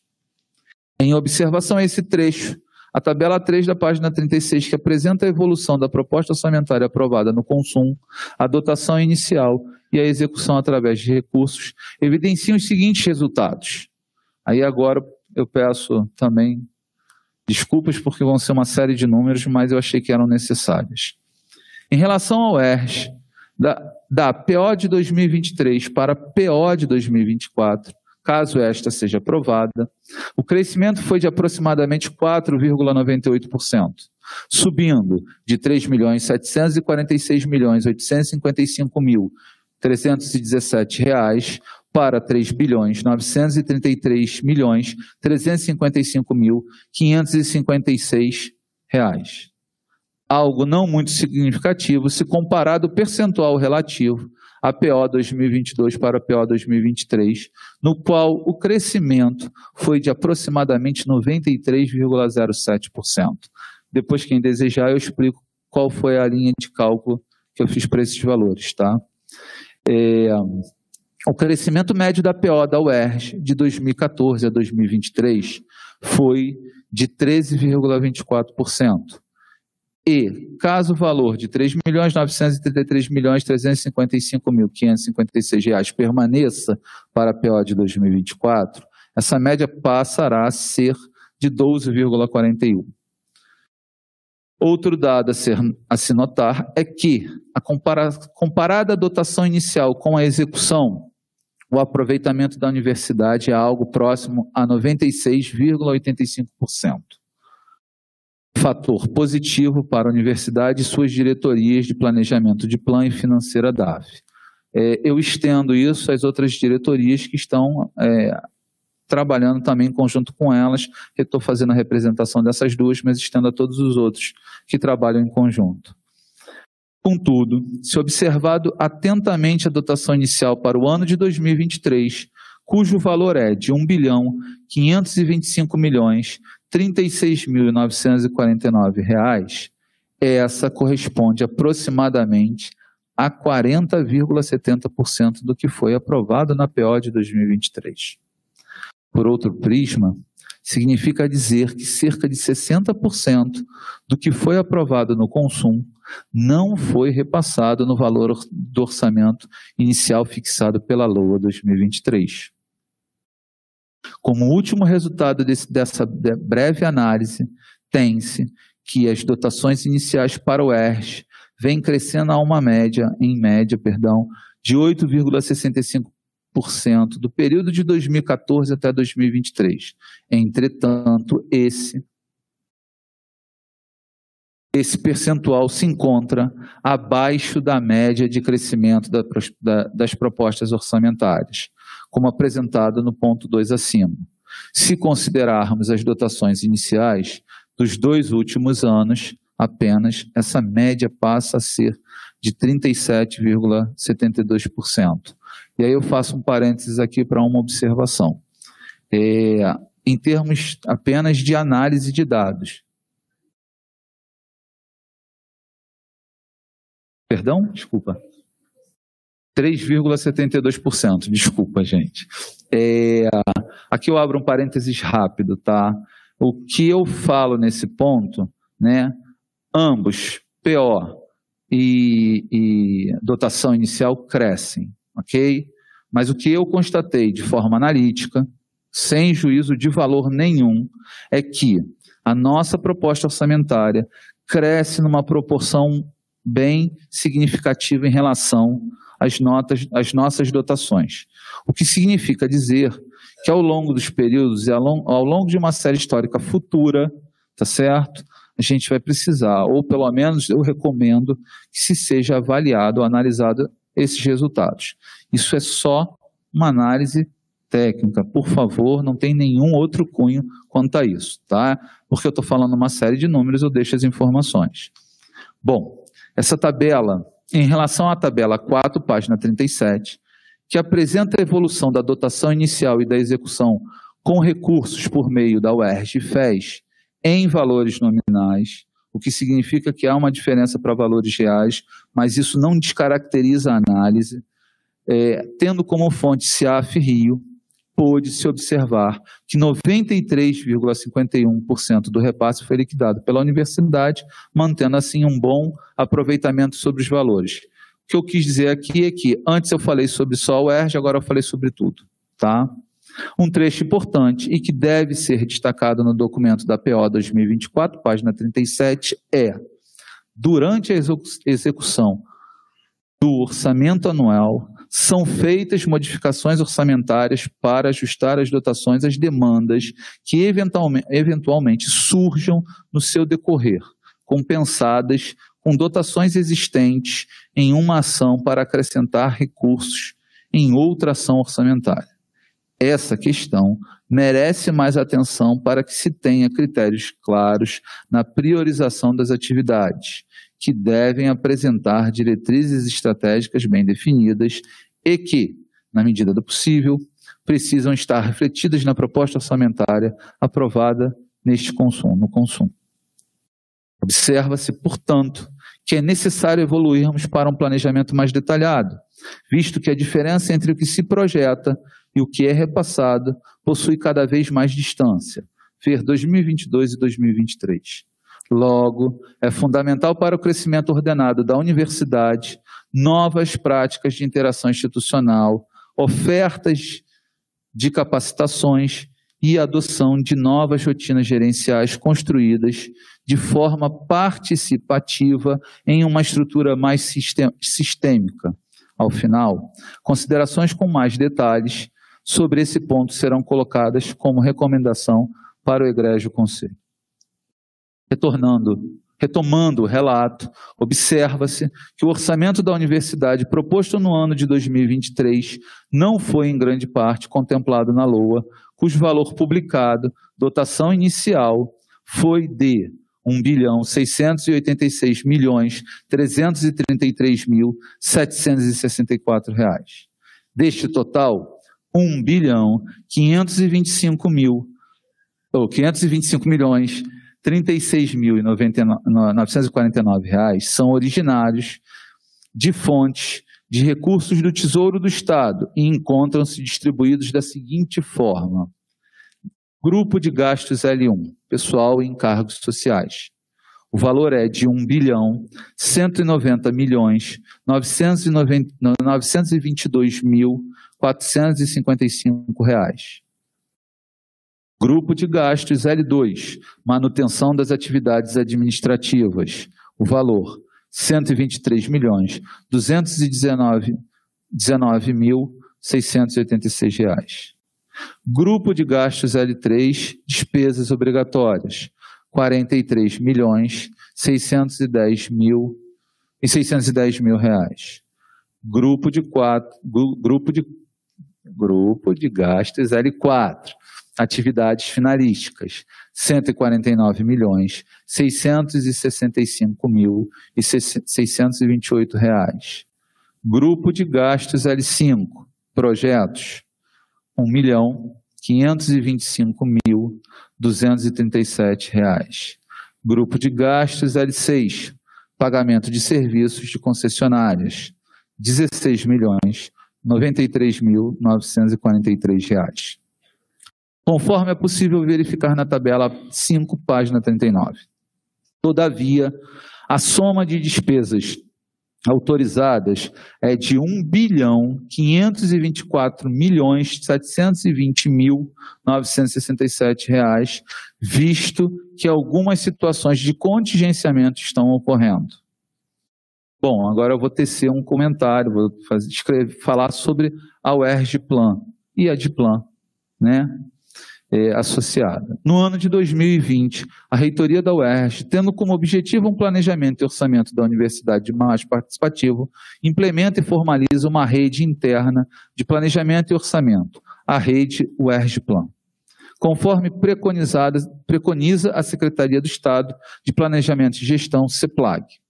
A CEPLAG coordena a rede de planejamento do Estado do Rio de Janeiro, Rede Plan, que é formada pelo órgão central de planejamento, a Secretaria de Estado de Planejamento e Gestão, CEPLAG, e órgãos e por órgãos setoriais, que são as secretarias de Estado e suas entidades vinculadas. Segundo a própria CEPLAG, segundo a CEPLAG, o objetivo de longo prazo objetivo de longo prazo do órgão central é disseminar a cultura do planejamento entre os servidores do Estado do Rio de Janeiro, contribuindo para tornar as iniciativas governamentais mais robustas, efetivas e transparentes, baseado em, baseadas em evidências e com, resultado, com resultados monitorados por indicadores.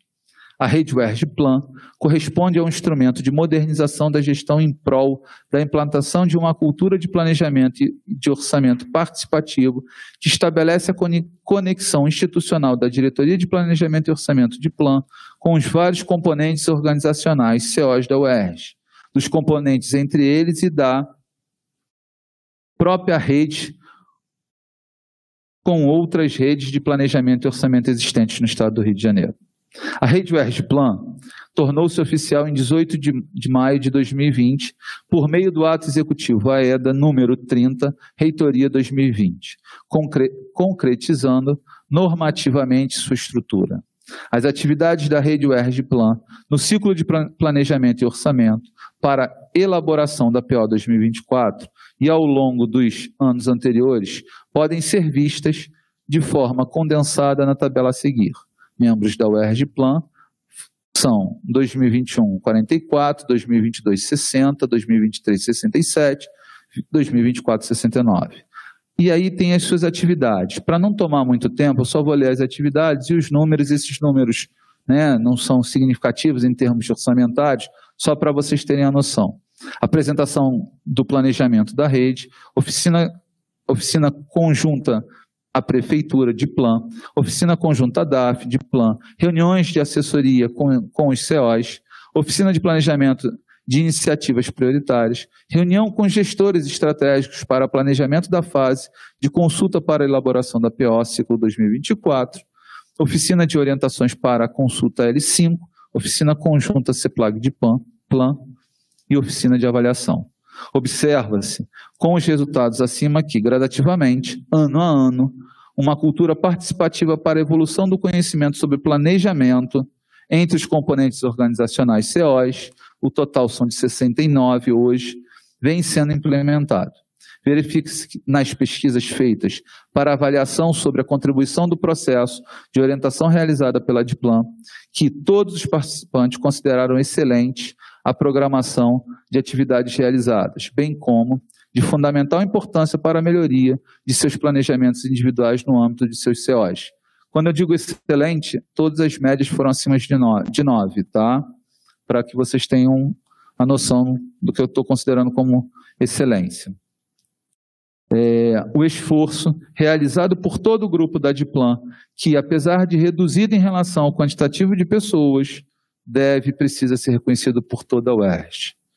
Com uma equipe de altamente qualificada, num universo de informações muitas das vezes desconexas, vídeo anexo 1, onde se observam propostas repetidas e com valores muitas das vezes distintos, entende-se que consolidar tais resultados é uma tarefa hercúlea frente a tão pouco tempo que possuem para apresentar todos os anos uma proposta orçamentária em condições de ser analisada por, por um relator, ainda que de forma não adequada para a estruturação de resultados.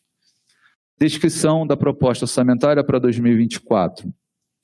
No capítulo 4 da PO 2024 é apresentada uma nova codificação visando a padronização da classificação por fonte ou destinação de recursos a serem observados pelos entes da federação, tendo como base uma nova estruturação de fontes de recursos adotada em 2023. Primeiramente, foram listadas todas as receitas próprias da UERJ, que estão atualmente divididas por três fontes a saber. diretamente arrecadadas, decorrentes do pagamento pelo SUS de serviços hospitalares e oriundas de convênios firmados. Observada a tabela 13, receitas próprias de 2007 a 2022, página 58, bem como seus gráficos relacionados 15, 16, 17, 18, tem-se que, ao verificar a coluna de recursos próprios, o valor mais alto de arrecadação que essa fonte obteve foi no ano de 2007, 70 milhões 522 mil 872 reais. Se comparado a 2022, que é o, o, o, ano que a gente tem, o último ano como nossa, é, nosso parâmetro, segundo maior ano, ano de arrecadação com valor de 53 milhões 545 mil 604 reais, verifica-se uma redução na ordem de menos 24,07%.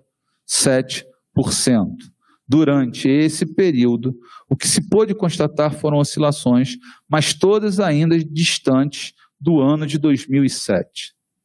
Aplicando a mesma análise para a coluna de convênio, observam-se também reduções, visto que a maior arrecadação obtida foi o ano de 2014, no valor de 34.547.441 reais, e que se comparado a 2022, cujo valor é de 9.614.735 reais, a diferença chega a menos 72,17%. E finalmente, se apontarmos para a coluna referente ao UP SUS, tem-se o maior tem-se o maior valor no ano de 2020, 63 milhões 92 mil e reais, e que se comparado ao ano de 2022, cujo valor foi de 608 mil e 202 reais, encontra-se uma redução na ordem de menos 99,04%. 99, e aí eu faço a,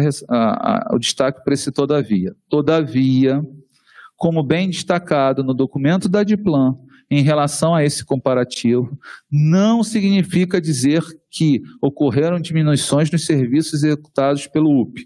Eu acho isso importante de se falar. Tá? Isso porque até dezembro de 2020, o faturamento do UP era feito pelo município do Rio de Janeiro, que, por sua vez, encaminhava o correspondente numerário à conta do UP. Ocorre que, em dezembro de 2020, foi publicada a deliberação CIB-RJ número 6.315, que pactuou a mudança de gestão municipal para gestão estadual, o remanejamento de recursos federais SUS, de custeios do UP e da Policlínica Piquet Carneiro PPC, passando a ser transferidos diretamente para a Secretaria de Estado de Saúde, o SES. A partir de 2021, os recursos do SUS vêm sendo, vêm sendo transferidos orçamentariamente por meio de resolução conjunta da SES e não mais financeiramente, como ocorria na gestão municipal. À época, foi pactuado o valor de 37 milhões reais e centavos. Porém, verifica-se que foram executados em 2021, por resolução conjunta, através da atual gestão, o total de R$ 47.525.236,05. Isso se encontra na página 61. Para finalizar, tem-se que no somatório de todas as fontes, o ano de maior receita ocorreu em 2014, no valor de R$ 128.399.825 se também comparado à última receita registrada, 63.768.541 reais no ano de 2022, nota-se uma redução de aproximadamente menos 50,34%.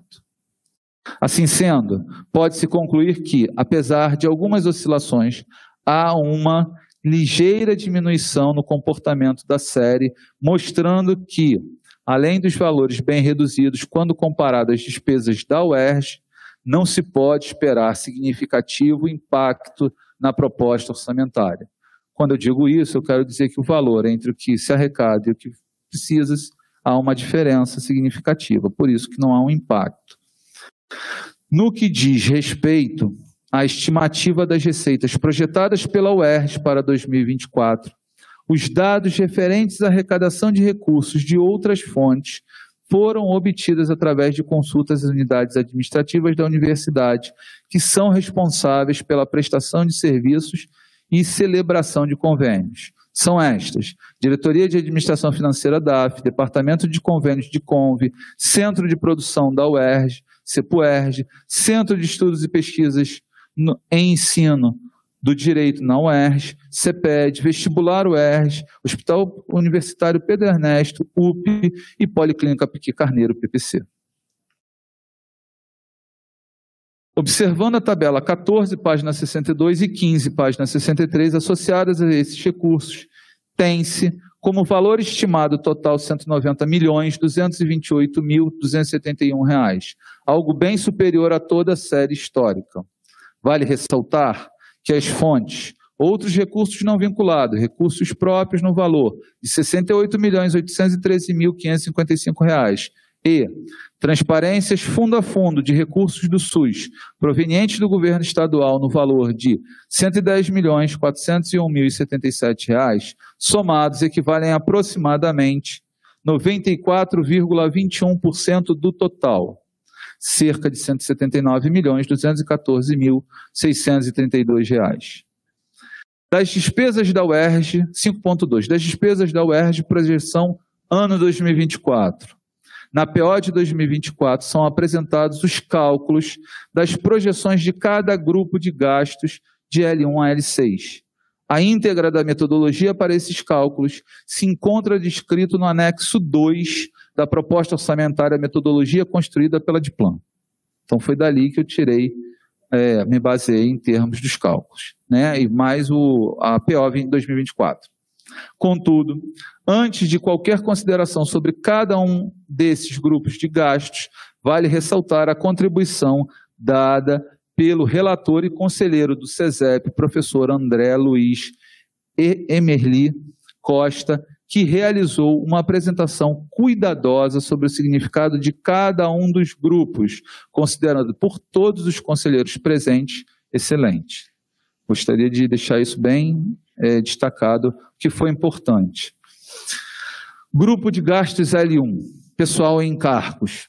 Também também como descrito pela Diplan na proposta, esse grupo corresponde às ações orçamentárias do tipo de atividade e que dotam exclusivamente de despesas com folha de pagamento pessoal bruta e as obrigações patronais de ativos, inativos e pensionistas, inclusive as decorrentes de contratações por tempo determinado.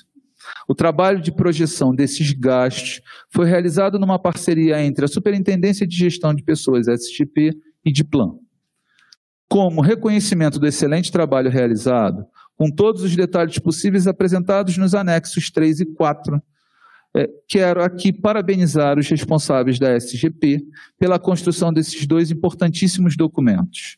A tabela de anexo, do anexo 3 apresenta de forma detalhada seguintes, as seguintes variáveis que foram parâmetro e que, e que estão em destaque no documento da Diplan. São elas essas tabelas eu também obtive pela Diplan de forma no Excel, tá? Então eu agradeço porque também me ajudou em algumas análises. Média histórica das despesas de pessoal do ano de 2022 e primeiras folhas do exercício corrente. Recomposição salarial para o ano, admissões de técnicos e docentes no ano, progressão de técnicos e docentes no ano, atualização do adicional de insalubridade de técnicos e docentes no ano, auxílio técnico, auxílios técnicos e docentes no ano, verba de representação judicial, CC e FG conforme a Lei 9.603-22, atualização de triênios de técnicos e docentes no ano e promoção, e promoção de docentes. Aqui um parênteses, alguns técnicos administrativos me perguntaram sobre o plano de cargos. Está incluso lá tá? E vai ser na ordem de 3, é, 340, 300 e poucos milhões, mas com os, os acertos vai para algo na casa de 400 milhões. Aí eu peço desculpa, porque eu posso ver até depois informar direitinho, mas eu não coloquei aqui. Tá? É, a forma de solicitação feita à SGP se deu pelo processo SEI 260007 0010 671 2023. Tendo como resultado os valores apresentados na tabela 16, página 65, e considerando o somatório dos vencimentos, Rio Previdência e auxílios da UERJ, e aqui eu destaco que é só sobre a UERJ nesse ponto, tá? Obtém-se o valor total de 2 bilhões 54 milhões 36.598 reais, que significa um acréscimo de 72%, 72,47% se comparado ou em comparação à LOA de 2023, cujo valor é de 1 bilhão 190 milhões 922.455 reais. Já em relação ao executado em 2022, cujo valor foi de 1 bilhão 33 milhões 545 mil e 255 reais, o acréscimo é de 98,74%. Quando se verifica os valores de UERJ e UP juntos, a projeção, univers... a projeção orçamentária passa a ser de 2 bilhões 915 milhões 294 mil e 20, 200, 294 mil e 224 reais e 87 centavos. Algo próximo que eu quero dizer de, de 3 bilhões. Bom, 5.2, L2 e L6. Atividades de manutenção administrativa e serviços de utilidade pública. Segunda de plano, em seu documento, esses grupos correspondem a despesas com manutenção administrativa L2 e com concessionárias de serviços públicos L6, e são aquelas necessárias à opera, operacionalização das atividades de administração, como, por exemplo, compra de material de consumo, a contratação de serviços de terceiros, serviços de utilidade pública, despesa entre órgãos da administração, da administração estadual e etc. Compreendem ações orçamentárias do tipo atividade, com dotação destinada ao pagamento de despesas de custeio, de custeio previsíveis, envolvendo um conjunto de operações que se realizam de modo contínuo e permanente das quais resulta um produto ou serviço necessário à manutenção da ação de governo. Especificamente em relação ao grupo L2, seus gastos foram estimados por meio da análise de série histórica dessas despesas, dos valores dos contratos em vigência, a concessão de CIDs, insumos materiais laboratórios e das projeções para o seu atendimento. A série histórica foi atualizada pela projeção do IPCA, 6,03% para 2024, desprezando os valores que, que apresentam comportamento atípico. O acréscimo de 6,03% foi extraído do quadro de variação anual da grade de parâmetros que se encontra na página 66, divulgada nas instruções gerais para a previsão de receitas no CIPLAG, para o grupo, ah, obrigado, muito obrigado. Eu estava aqui. Desculpa, gente, mas eu estava realmente precisando de água, tá? Muito obrigado, professor. É, para o grupo L6, os gastos são consolidados por meio de, de estimativas encaminhadas principalmente pela prefeitura, com previsão de aumento barra manutenção decréscimo dos valores de contratos contínuos existentes ou em planejamento de contratação como telefonia fixa, telefonia móvel, água e esgoto, gás, energia elétrica, entre outros. A partir disso, projetou-se o valor proposto para o exercício de 2024, com o reajuste no valor das tarifas públicas e previsão de novas unidades, com o rateio de valores referentes ao UP e à série histórica, observando-se com mais atenção o ano anterior e os meses do ano em curso, desprezando os valores que apresentam comportamento atípico. A análise das tabelas 17, 18 e 19, e principalmente a 20, página 68, que consolida todos os recursos relativos a estes grupos de gastos, L2 e L6, tem-se um aumento em relação a L2 para PO de 2024 de 97,83%, se comparado à nossa LOA de 2023 e em relação à L6, tem-se pela mesma, da mesma forma, ou a mesma forma de comparação, um aumento de 119,91%. Consolidando os valores de L2 e L6, tem-se, portanto, um acréscimo de 100,38%, sendo a LOA de 2023 igual a 139.313.629 reais e o consolidado igual a 279.160.815 reais. Grupo de gastos L3, despesas obrigatórias. corresponde ao conjunto de despesas que a UERJ deve executar, pois são obrigatórias e não possui discricionariedade quanto à determinação de seu montante, bem como ao momento de sua realização por determinação legal ou constitucional. A tabela 21, página 69, descreve essas etapas, essas despesas, desculpe. A se considerar os valores de, da, para PO 2024 tem-se como projeção um montante de R$ 34.350.591. Para efeito de comparação relativa, eu digo relativa porque a gente está fazendo uma, uma tabela descritiva, ao que foi executado em 2022, 20 milhões 50.385 reais e a LOA de 2023, 43 milhões e 600 mil, nota-se uma variação de mais 71 21,32% e menos 21,21% respectivamente. Aqui eu quero dizer, né, é, LOA e depois, perdão, executado e depois LOA, tá? Bom, L4, atividades finalísticas e projetos de investimento. No que se refere a esses dois grupos de gastos, considerando as definições apresentadas na PO 2024, tem-se que Aí eu abro um parênteses aqui rapidamente para falar. Por mais cansativo que seja eu ler o que está lá sobre esse, esse grupos de, esses grupos de gastos, eu achei que era importante defini-los para que as pessoas pudessem compreender em que situação está se, sendo discutida, certo? Como um referencial para todo mundo. Projeto L5. Segundo a definição contida na portaria número 42/99 do Ministério do Planejamento, Orçamento e Gestão, MP POG trata-se de um instrumento de programação para alcançar o objetivo de um programa, envolvendo um conjunto de operações limitadas no tempo, das quais resulta um produto que, que concorre para a expansão ou aperfeiçoamento da ação de governo. Ainda sobre essa definição, classificam-se os projetos de investimentos como as despesas com o planejamento e a execução de obras, inclusive com a aquisição de imóveis, instalações, equipamentos e material permanente.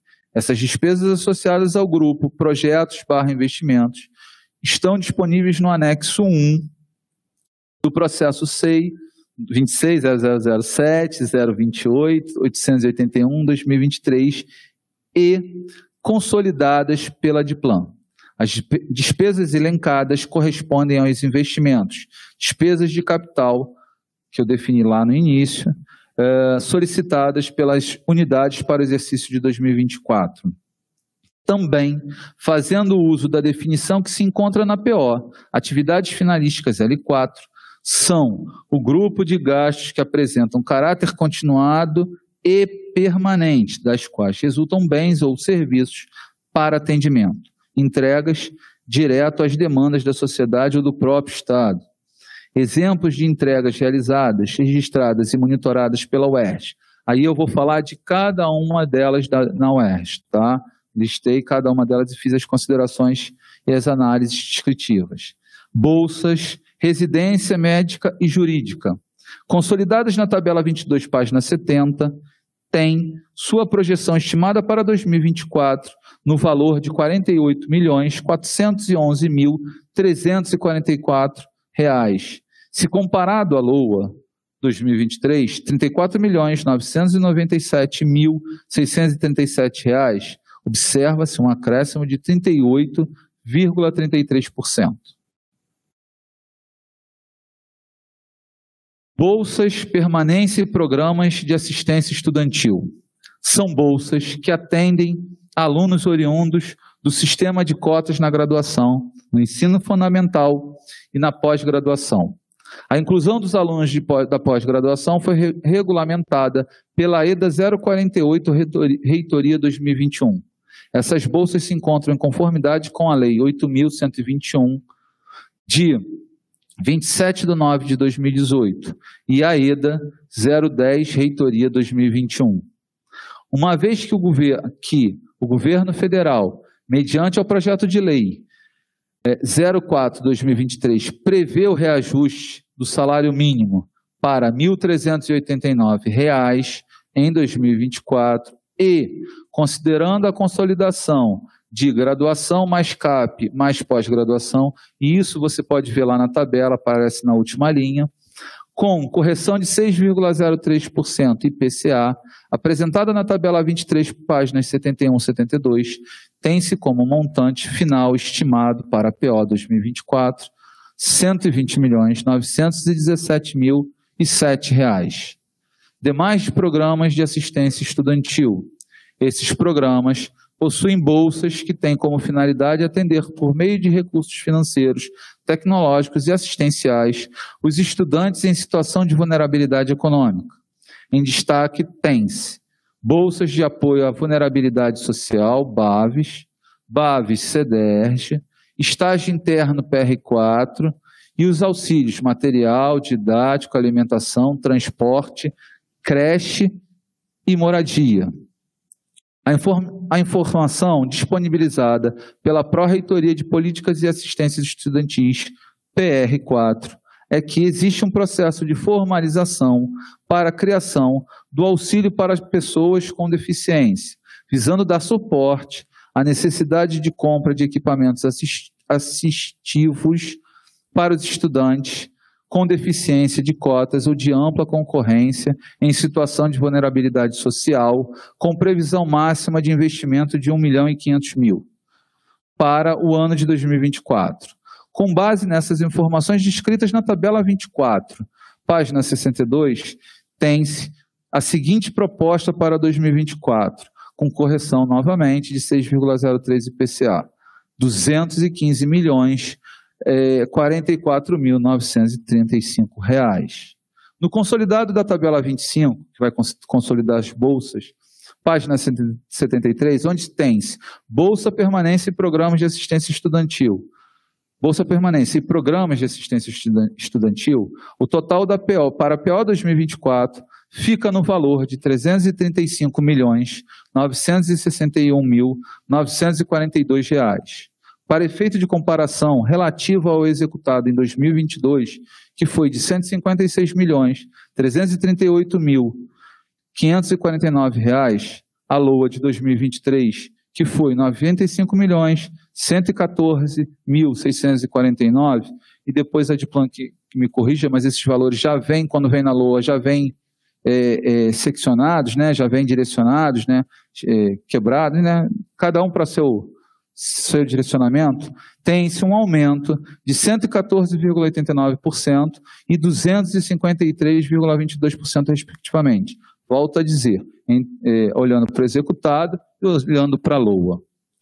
Bolsas barra auxílio a, auxílios à atividade discente e apoio à formação.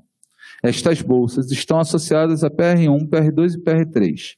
A tabela 26 páginas 73 e 74, vem discriminando cada uma das bolsas com seus quantitativos, valores e reajustes de cada pró-reitoria. E aí faço uma observação, como era, eram vários itens de várias PRs, ia dar muito trabalho ler cada uma delas e, e especificar aqui, tá? Para todos. Vai ficar muito, já está cansativo, vai ficar muito mais, né?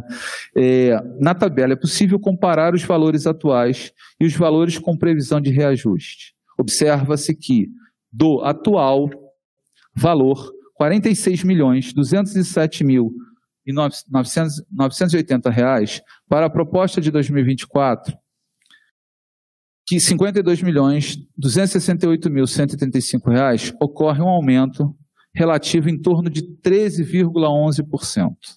Verificou-se também na proposta por parte da Pró-Reitoria de Pós-Graduação e Pesquisa PR2 para a criação de uma nova modalidade de bolsa. Conforme justificado pela PR2, a UERJ possui programas institucionais nas modalidades iniciação científica e iniciação científica júnior. No entanto, não possui a inovação tecnológica, possui programa de inovação tecnológica, que deve ser contrapartida para a manutenção, desculpem, do programa PIBIT-CNPq. Dessa forma, sugere a criação de bolsas de iniciação em desenvolvimento tecnológico e inovação, PIBIT. A tabela 28, página 75, discrimina essa, essa nova modalidade de bolsa e consolida com as já existentes e projetadas para 2024. Do ponto de vista comparativo, o valor tem impacto em baixo, tem impacto em, tem baixo, perdão, impacto orçamentário, fechando no total de 53 milhões 151.789 reais. Outras previsões de despesas consolidadas que se verificam no grupo de gastos L4 e que estão discriminadas na tabela 29, página 75, são as de apoio à formação do estudante. O valor total da projeção para 2024 é de 78 milhões 69.095 reais. Numa, numa comparação relativa, observando o que foi, obrigado, é, observando é, numa comparação relativa, observando o que foi executado em 2022, 23 milhões 3.905 reais e a LOA 2023, 19 milhões 193.345 reais.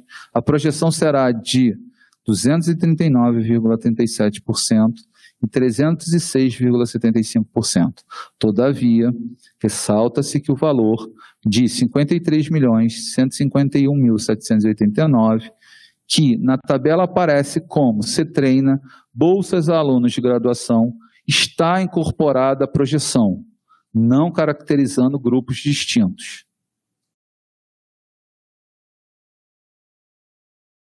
Bolsas, auxílio à atividade docente e servidor.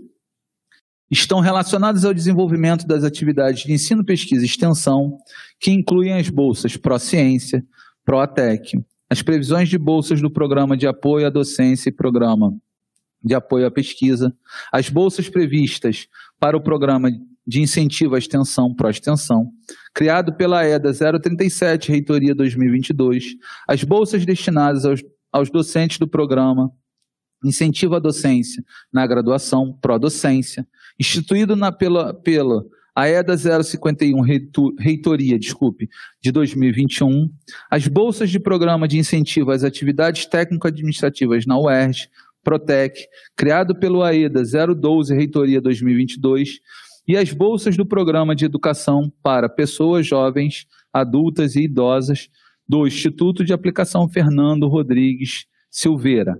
Aí essa sigla eu tive dificuldade, eu vou falar aqui, perdão o erro.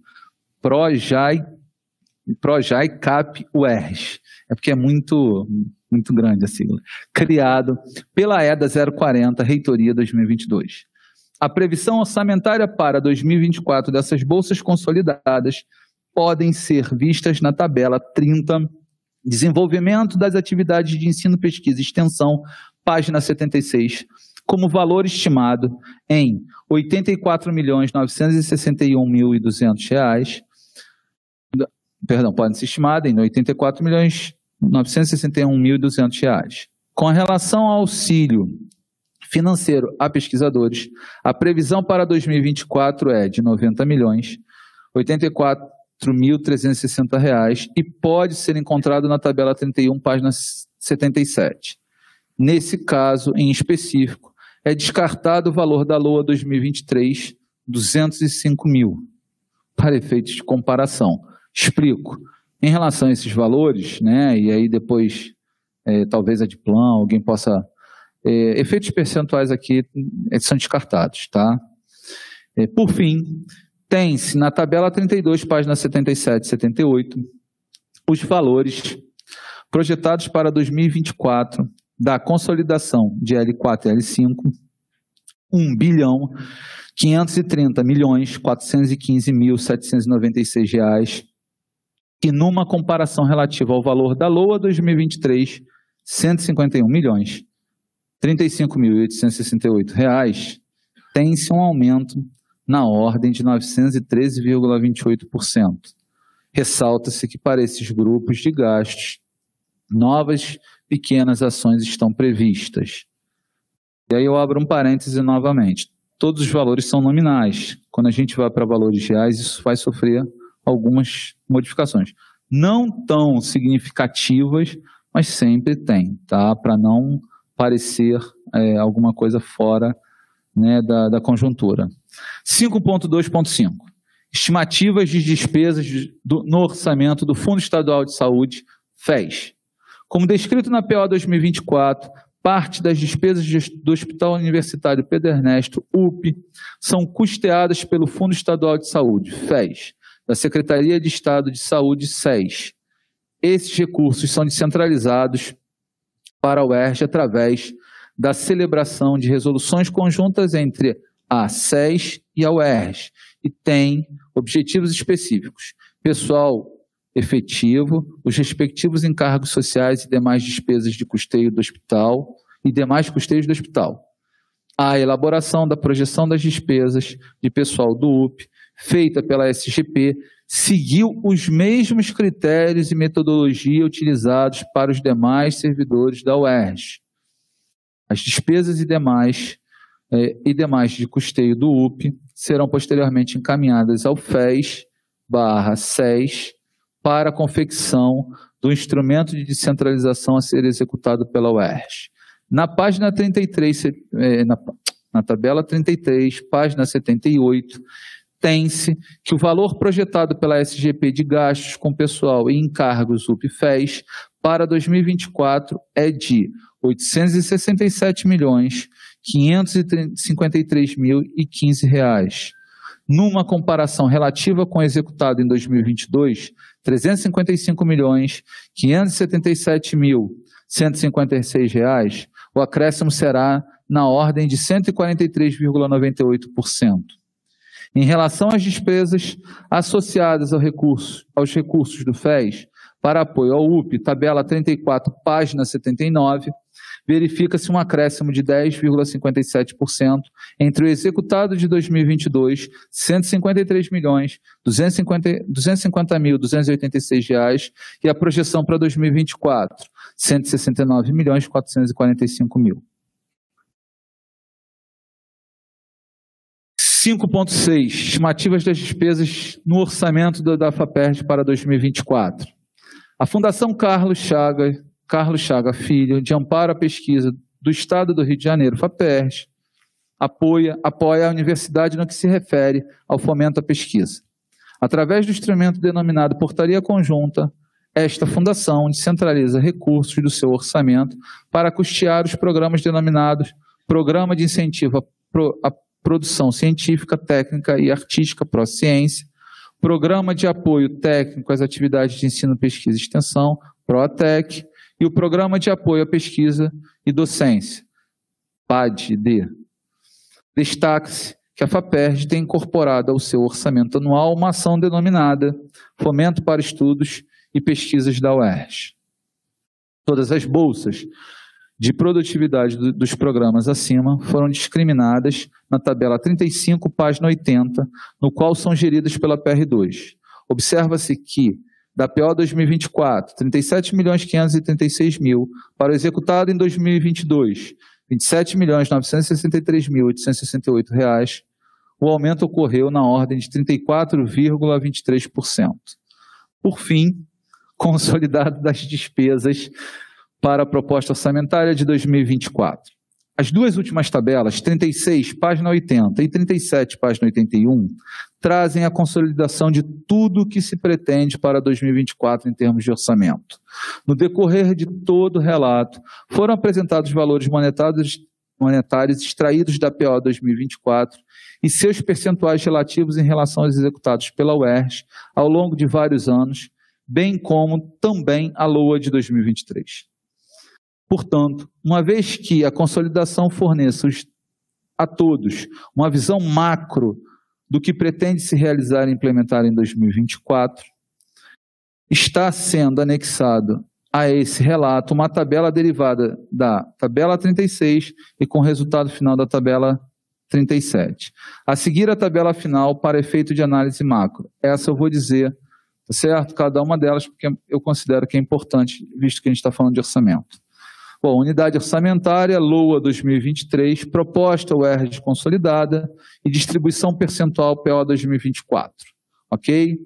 E quando você olha né, a LOA, orçamento UERJ, quando você olha a LOA 2023, o valor é de 1 bilhão 400 e 1 bilhão 401 milhões 652 mil e 26 reais.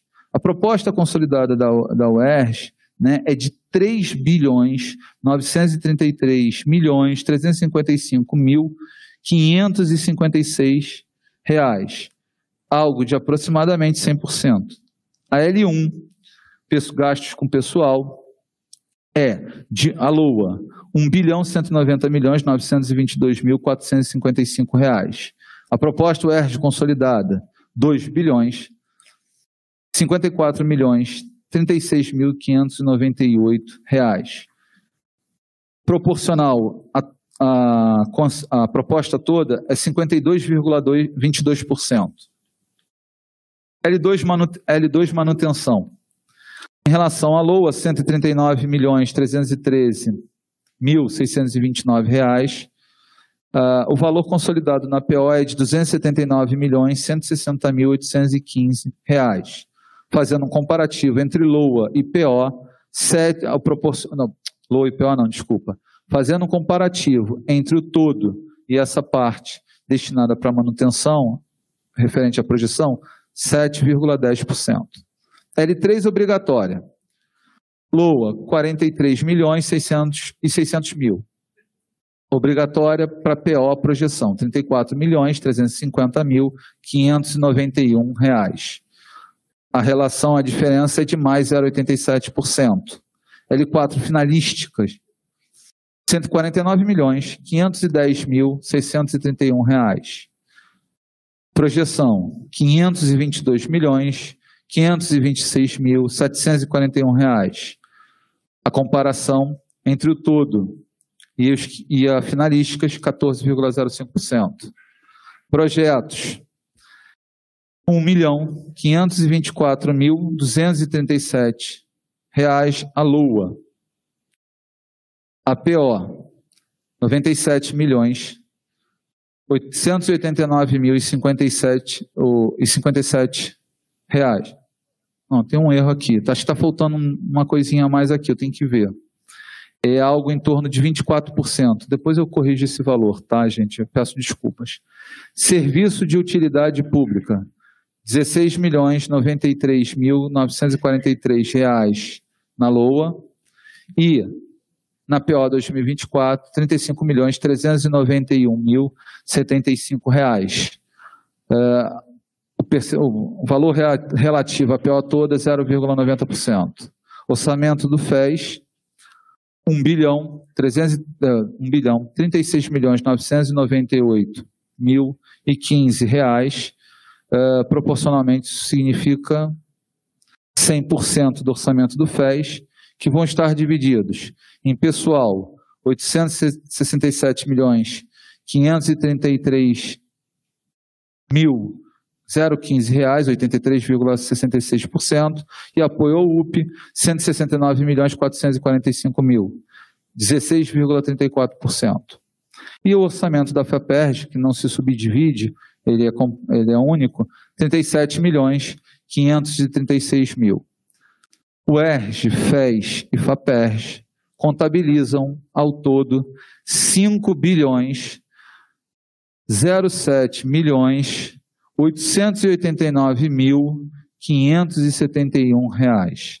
Esse é o valor do orçamento proposto para 2024 pela universidade. Bom, Agora, já falei todos os valores, né? Eu faço algumas considerações finais que eu deixo aqui para todos para finalizar. Considerações finais. Após todos esses valores e números apresentados, comparações feitas em relação ao passado, presente e futuro orçamentário, projeção da UERJ, é possível constatar que a universidade se encontra em plena expansão, seja ela territorial, seja de algumas políticas públicas há muito não implementadas, como também a questão na questão tecnológica. E estes são alguns avanços que podemos mencionar, visto que Apesar de estarem quantificados em números, sabemos que o valor dessas conquistas não, podem, não pode ser mensurado. Todavia, recomenda-se seriamente que tudo que foi proposto para 2024 passe por um estudo aprimorado e, se possível, amplamente participativo. Nesta modesta avaliação histórica, foi possível compreender que a diferença do que se almeja para o que se obtém sobre todas as POs é significativo. Logo, um estudo acrescentaria meios para priorizarmos necessidades ao mesmo tempo que demonstrariam um panorama da realidade. Visto que algumas demandas são históricas e primordiais, como, por exemplo, os vencimentos de todos os servidores, contabilizando reajustes, planos a serem incorporados e auxílios prometidos, conclui-se a urgência de um planejamento estratégico. Outros pontos importantes observados são os grupos de gastos relacionados a finalísticas e projetos. Estes grupos são essenciais para o ponto de vista do desenvolvimento social e tecnológico da universidade. Mostram à sociedade a importância de termos uma universidade preocupada com a inclusão e com a evolução do ensino, pesquisa e extensão, pilares fundamentais que norteiam o saber e conhecimento de uma universidade. Porém, temos o compromisso com a comunidade interna, temos um compromisso com a comunidade interna da UERJ. Nesse tocante, como descrito no próprio documento da PO 2024, devemos atentar para o desenvolvimento desse planejamento como condição necessária para uma boa empregabilidade do dinheiro público. A mensuração de qualquer investimento é o ponto de partida para a conclusão sobre o sucesso de qualquer projeto ou plano de ação que se deseja implementar. A priorização de demandas emergenciais, redistribuição de gastos e qualificação em novos projetos, tanto para expansão física quanto tecnológica, devem passar por um rigoroso detalhamento do que, do que precisa e deseja ser feito no momento de uma tomada de decisão. Entretanto, para que tantas variáveis sejam trabalhadas e estudadas de forma contínua, a participação de toda a universidade é fundamental. Por fim, ressalto que este relato teve como objetivo apenas trazer à luz dos dados apresentados na PO 2024, para assim ajudar o debate sobre a referida proposta. Deixo claro também que foi realizada uma análise quantitativa, ou seja, neste relato não há juízo de valor sobre os dados apresentados. Aproveito para parabenizar a todos que trabalharam na construção dessa proposta orçamentária, com ênfase à reitoria, aos responsáveis por cada proposta em suas unidades ou departamentos, a Diplan, em conjunto com outras diretorias que consolidaram os resultados para que fosse possível esse simplificado relato. A todos os meus colegas, conselheiros, com quem tanto posso aprender, meu muito obrigado por esse tempo destinado a ouvir este relato.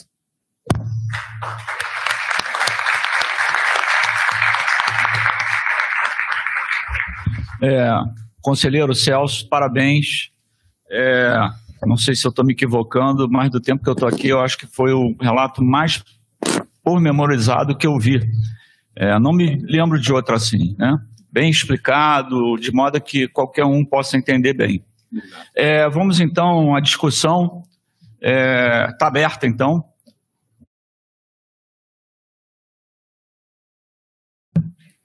Você pode é, discussão, Rodrigo Reis, por favor. Alô, alô.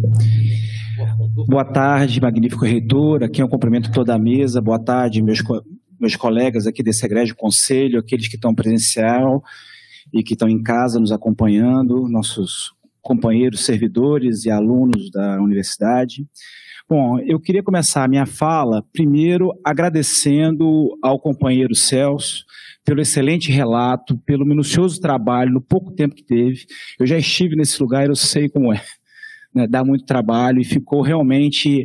É, o Conselho Universitário tem cada vez mais é, apresentado uma contribuição melhor, mais detalhada. Eu acho que a gente está amadurecendo para aquilo que você apresentou em vários momentos no seu relato, que é uma colaboração mais participativa na discussão envolvendo planejamento e execução orçamentária. Parabéns. Eu gostaria de agradecer e parabenizar também o conselheiro do SESEP, que foi responsável por isso, que é meu companheiro de departamento, o professor André Emily, que também iniciou esse processo nessa legislatura, né?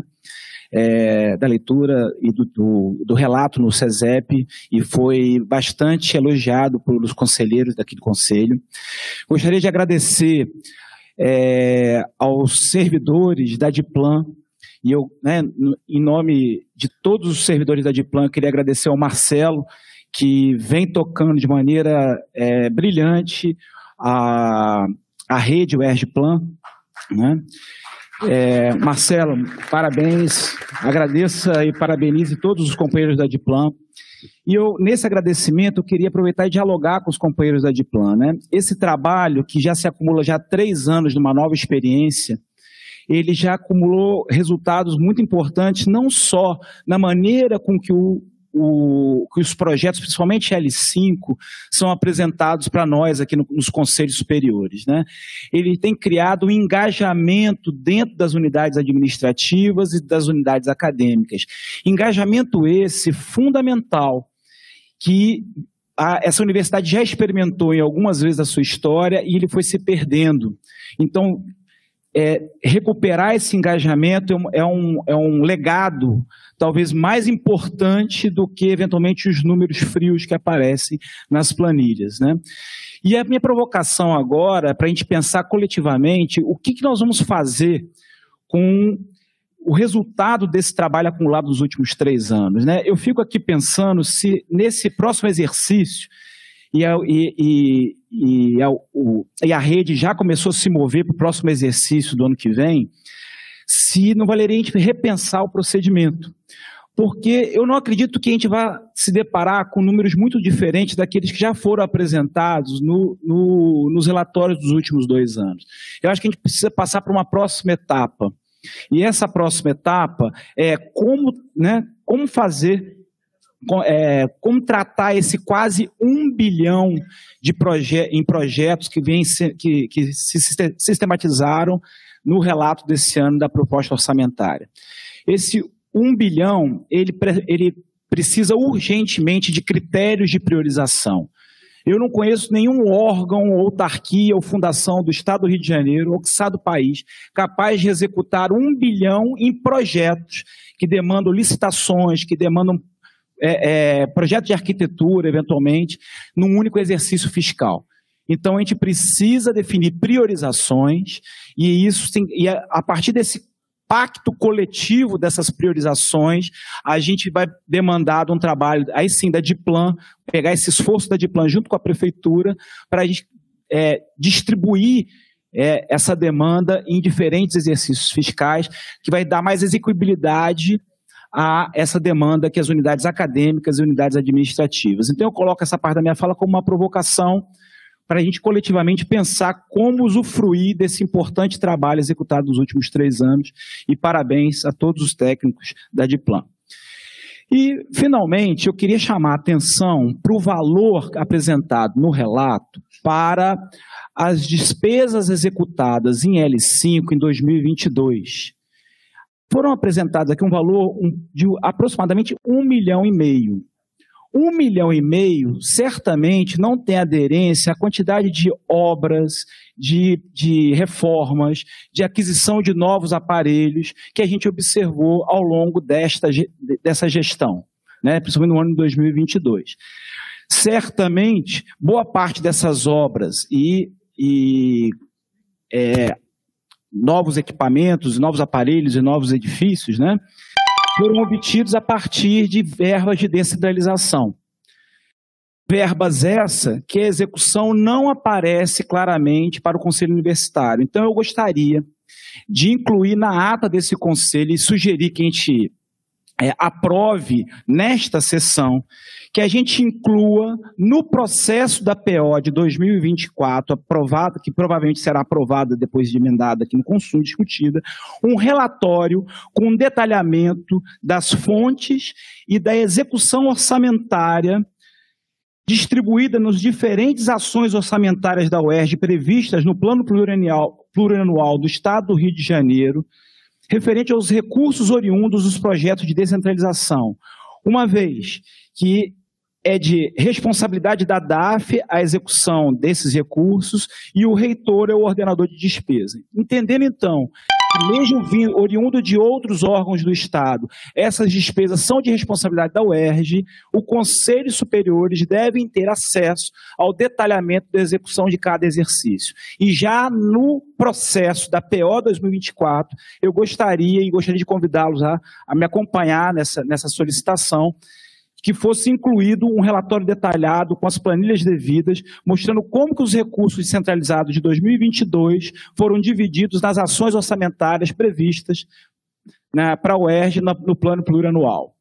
E eu gostaria de também indicar um outro ponto para ficar registrado em ata, que fica de responsabilidade das reitorias, né, da reitoria, encaminhar anualmente ao Conselho Universitário da UERJ o referido relatório junto com a minuta de PO. Então, eu gostaria de incluir né, essas duas, e se for o caso, a gente levar para votação, para discussão, essas minhas duas propostas. Obrigado. É, eu acho que será importante também o, o pessoal da Diplan discutir um pouquinho essa sugestão sua. Conselheiro Guilherme Abelha.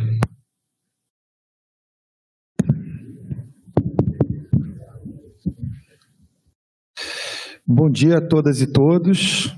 Bom dia, magnífico reitor. É, eu queria, em primeiro lugar, dar um bom dia especial ao nosso colega conselheiro Celso pelo relato, parabenizar ele pelo esforço de construir um relato é, tão bem realizado. Né? Eu já fui da, da Comissão de Planejamento e Desenvolvimento e lembro-me bem da, do trabalho que é realizar esse essa proposta, consolidar várias vários elementos que vêm de várias unidades acadêmicas e departamentos da, da UERJ e, e que, apesar de trabalhoso, é extremamente importante. Por quê? Porque qualquer é, agente público ou privado, né? E uma, pode ser uma empresa ou pode ser uma fundação como a UERJ, precisa de planejamento. Planejamento é uma peça extremamente importante para nós e que às vezes eu, eu acho que a gente, enquanto instituição, não leva ela a sério tal qual ela deveria ser levada a sério. Eu acho que o relato do Celso honra todos aqueles que consideram o planejamento né, uma, uma força motriz desta universidade e que precisa sempre ser levado a, ao, com, com mais rigor, competência e seriedade possível. É, eu queria falar um pouco da nossa experiência lá no Instituto de Matemática e Estatística, aproveitando esse gancho do planejamento, é, que é uma experiência que eu considero de planejamento muito positiva. Né? Nós temos um processo de planejamento que não vem de hoje, é, que vem construído aí pelo menos de 2014 para cá, talvez tenha começado um pouquinho antes é, se me falhar a memória, onde a gente está é, é, reestruturando o nosso instituto de forma a torná-lo mais compatível com o que eu acho que a universidade espera do instituto. Né? O Instituto de Matemática da Universidade do Estado do Rio de Janeiro não pode ser um instituto é, frágil, com muitas fragilidades, como a gente seguramente poderia ter percebido há 10 anos atrás ou 12 anos atrás, quando eu entrei aqui como professor efetivo. É, isso é obra de muitas pessoas que trabalharam aí durante muito tempo, planejando, executando, cobrando, insistindo, né, para que nós tivéssemos hoje um corpo docente compatível, para que nós tivéssemos hoje salas de aula com recursos multimídia, recursos especiais, como laboratórios de ensino consolidados, né? Como tivéssemos hoje é, programas de pós-graduação com doutorado, nós somos uma das últimas unidades acadêmicas dessa universidade a ter programa de pós-graduação estrito senso, mas hoje nós temos doutorado, é muito um grande orgulho para nós termos participado dessa, dessa, desse exemplo para outras unidades acadêmicas, né? E, e isso é um fruto de um trabalho que ainda está em curso.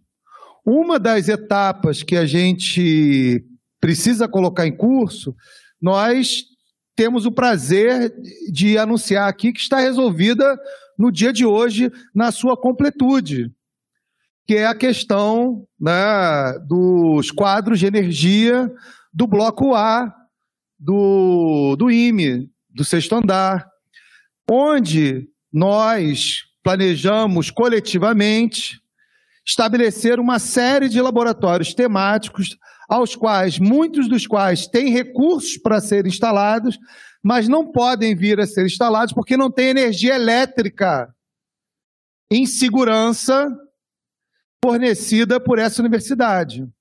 Então, hoje nós temos consolidado por parte da prefeitura dos campi um projeto que atende esta demanda do Instituto Matemática e Estatística, que é uma demanda que não se encerra e não se enclausura no Instituto de Matemática e Estatística, mas é uma demanda da universidade por um é, de, Instituto de Matemática que tenha a capacidade de atender é, na melhor qualidade possível a sociedade fluminense e os estudantes que aqui se matricularam. Então, é, eu queria dizer para o Celso que o valor oficial é, orçado pela prefeitura para a realização dos quatro quadros elétricos para dar suporte àquela, àquela aquele, aquela ala do bloco, do bloco A,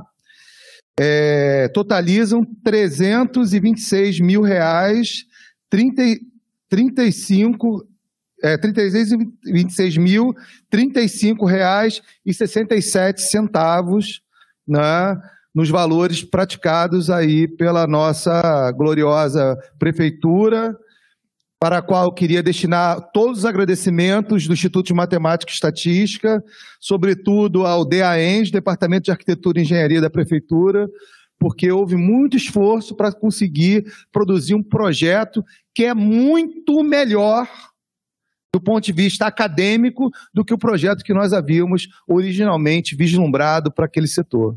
Então, queria muito agradecer à, à, à Prefeitura por conta disso. Obrigado, conselheiro. Eu também tenho que elogiar a prefeitura por mais esse trabalho realizado durante essa gestão.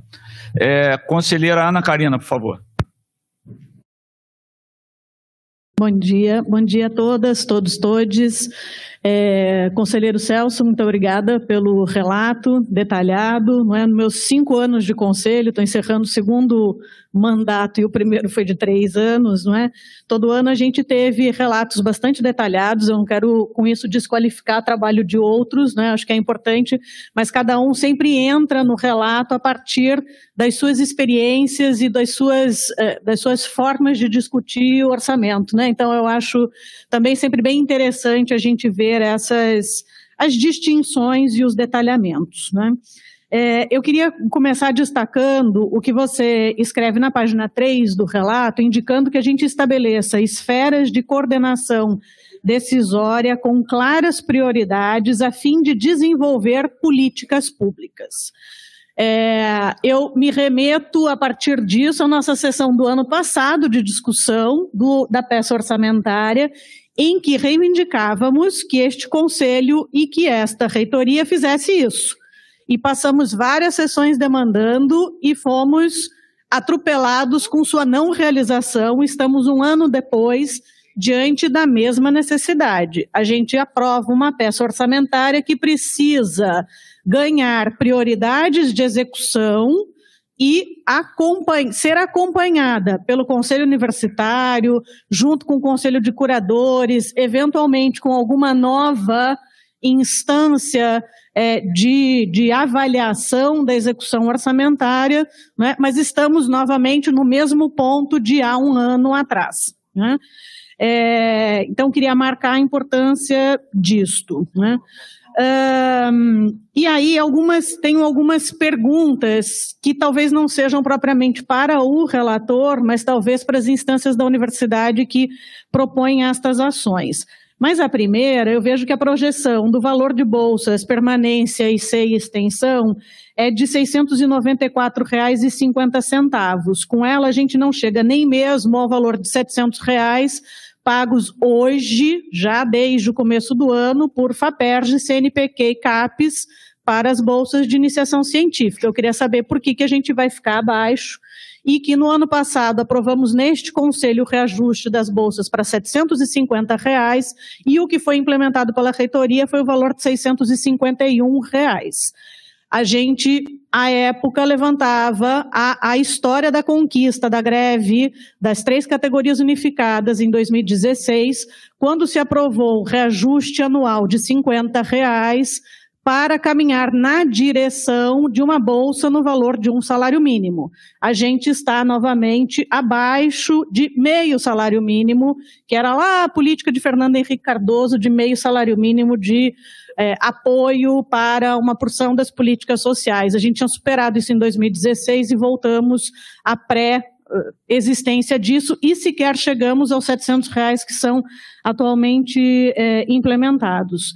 Eu gostaria de entender por que aumentam de 600 mil para 4 milhões as projeções de despesas com sentenças judiciais. É um valor muito grande e me parece importante que a gente entenda o que exatamente significa isso. A terceira questão é, diz respeito a uma reforma administrativa necessária, também reivindicada há muitos anos, que é, indica a necessidade de eventual aumento das funções gratificadas e cargos comissionados. Não sei se necessariamente a gente está precisando ter planejamento para isso, porque a gente precisa discutir de fato quais são as funções que precisam ser gratificadas.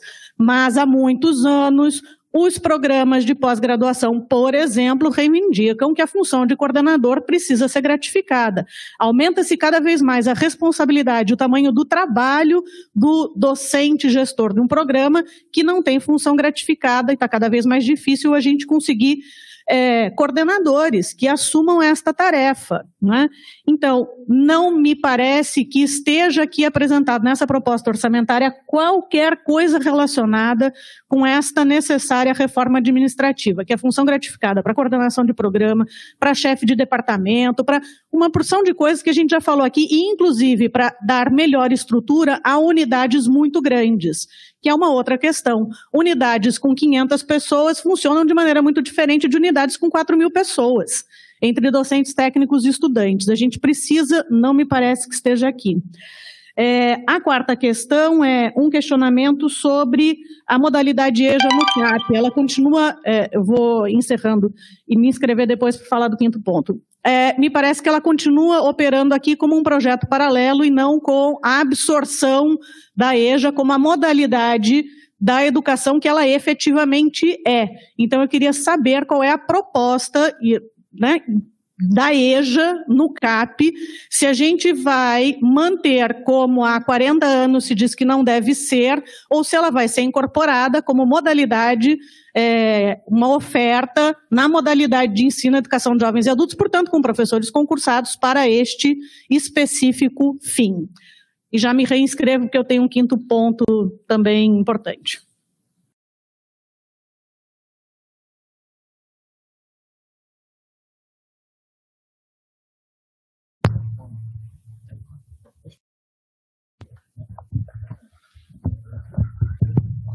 Bom, algumas questões que eu acho que são importantes, e aí talvez o PR4 também possa nos auxiliar nisso.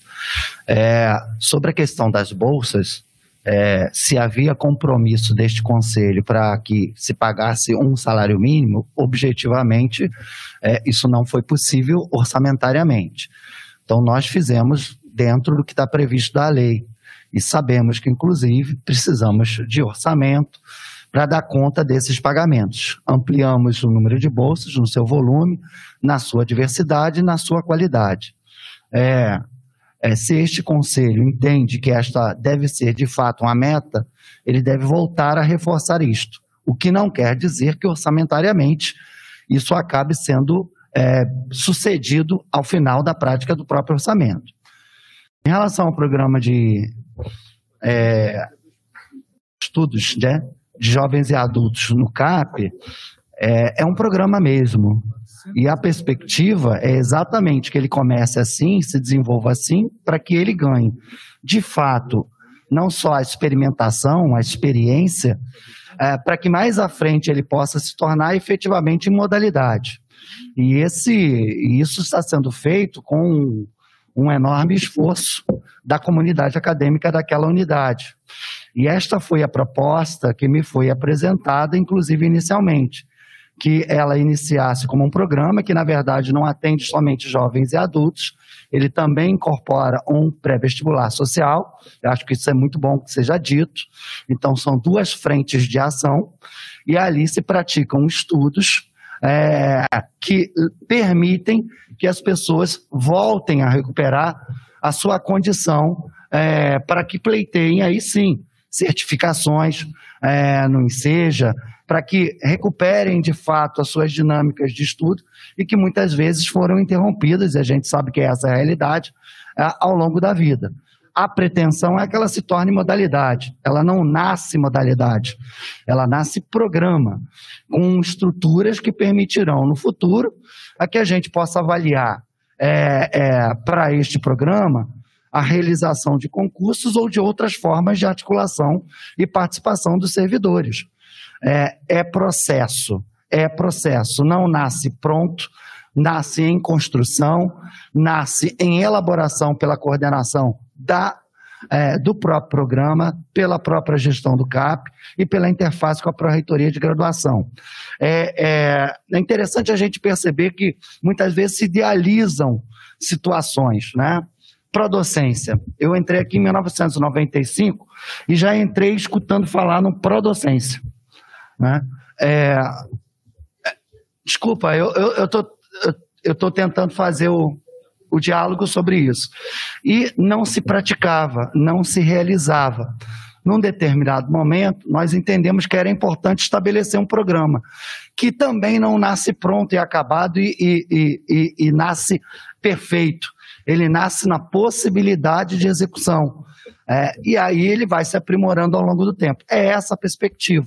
A perspectiva é que esse programa ele comece a ser desenvolvido, passe a ser desenvolvido, amadureça e que a proposta ao longo do tempo possa ser reavaliada e reapresentada, caso ele torne outra característica, a característica da modalidade que permite a certificação. Pergunta ao relator se, quer, se tem alguma informação para a conselheira do que ela falou. Então, gente, é, professora Ana e os demais. E, e aí não é uma crítica, apenas é um fato, tá? Em função do tempo, que realmente foi curto, é, algum, eu não pude conversar ou ver alguns detalhes nesse sentido. Então, eu posso até procurar ver, peço desculpas, mas é, eu optei por né, fazer uma estruturação do, do, do da PO. Tá? É, isso é até um fato. Eu, eu cheguei a pedir alguns nos grupos né, que as pessoas me mandassem seus destaques para que eu pudesse ver tá? Então eu posso até perguntar, mas eu realmente não, não tenho essa informação, tá? Peço até desculpas, não é uma questão é, de não, não me ter me preocupado, mas apenas é porque o tempo foi realmente pequeno, tá?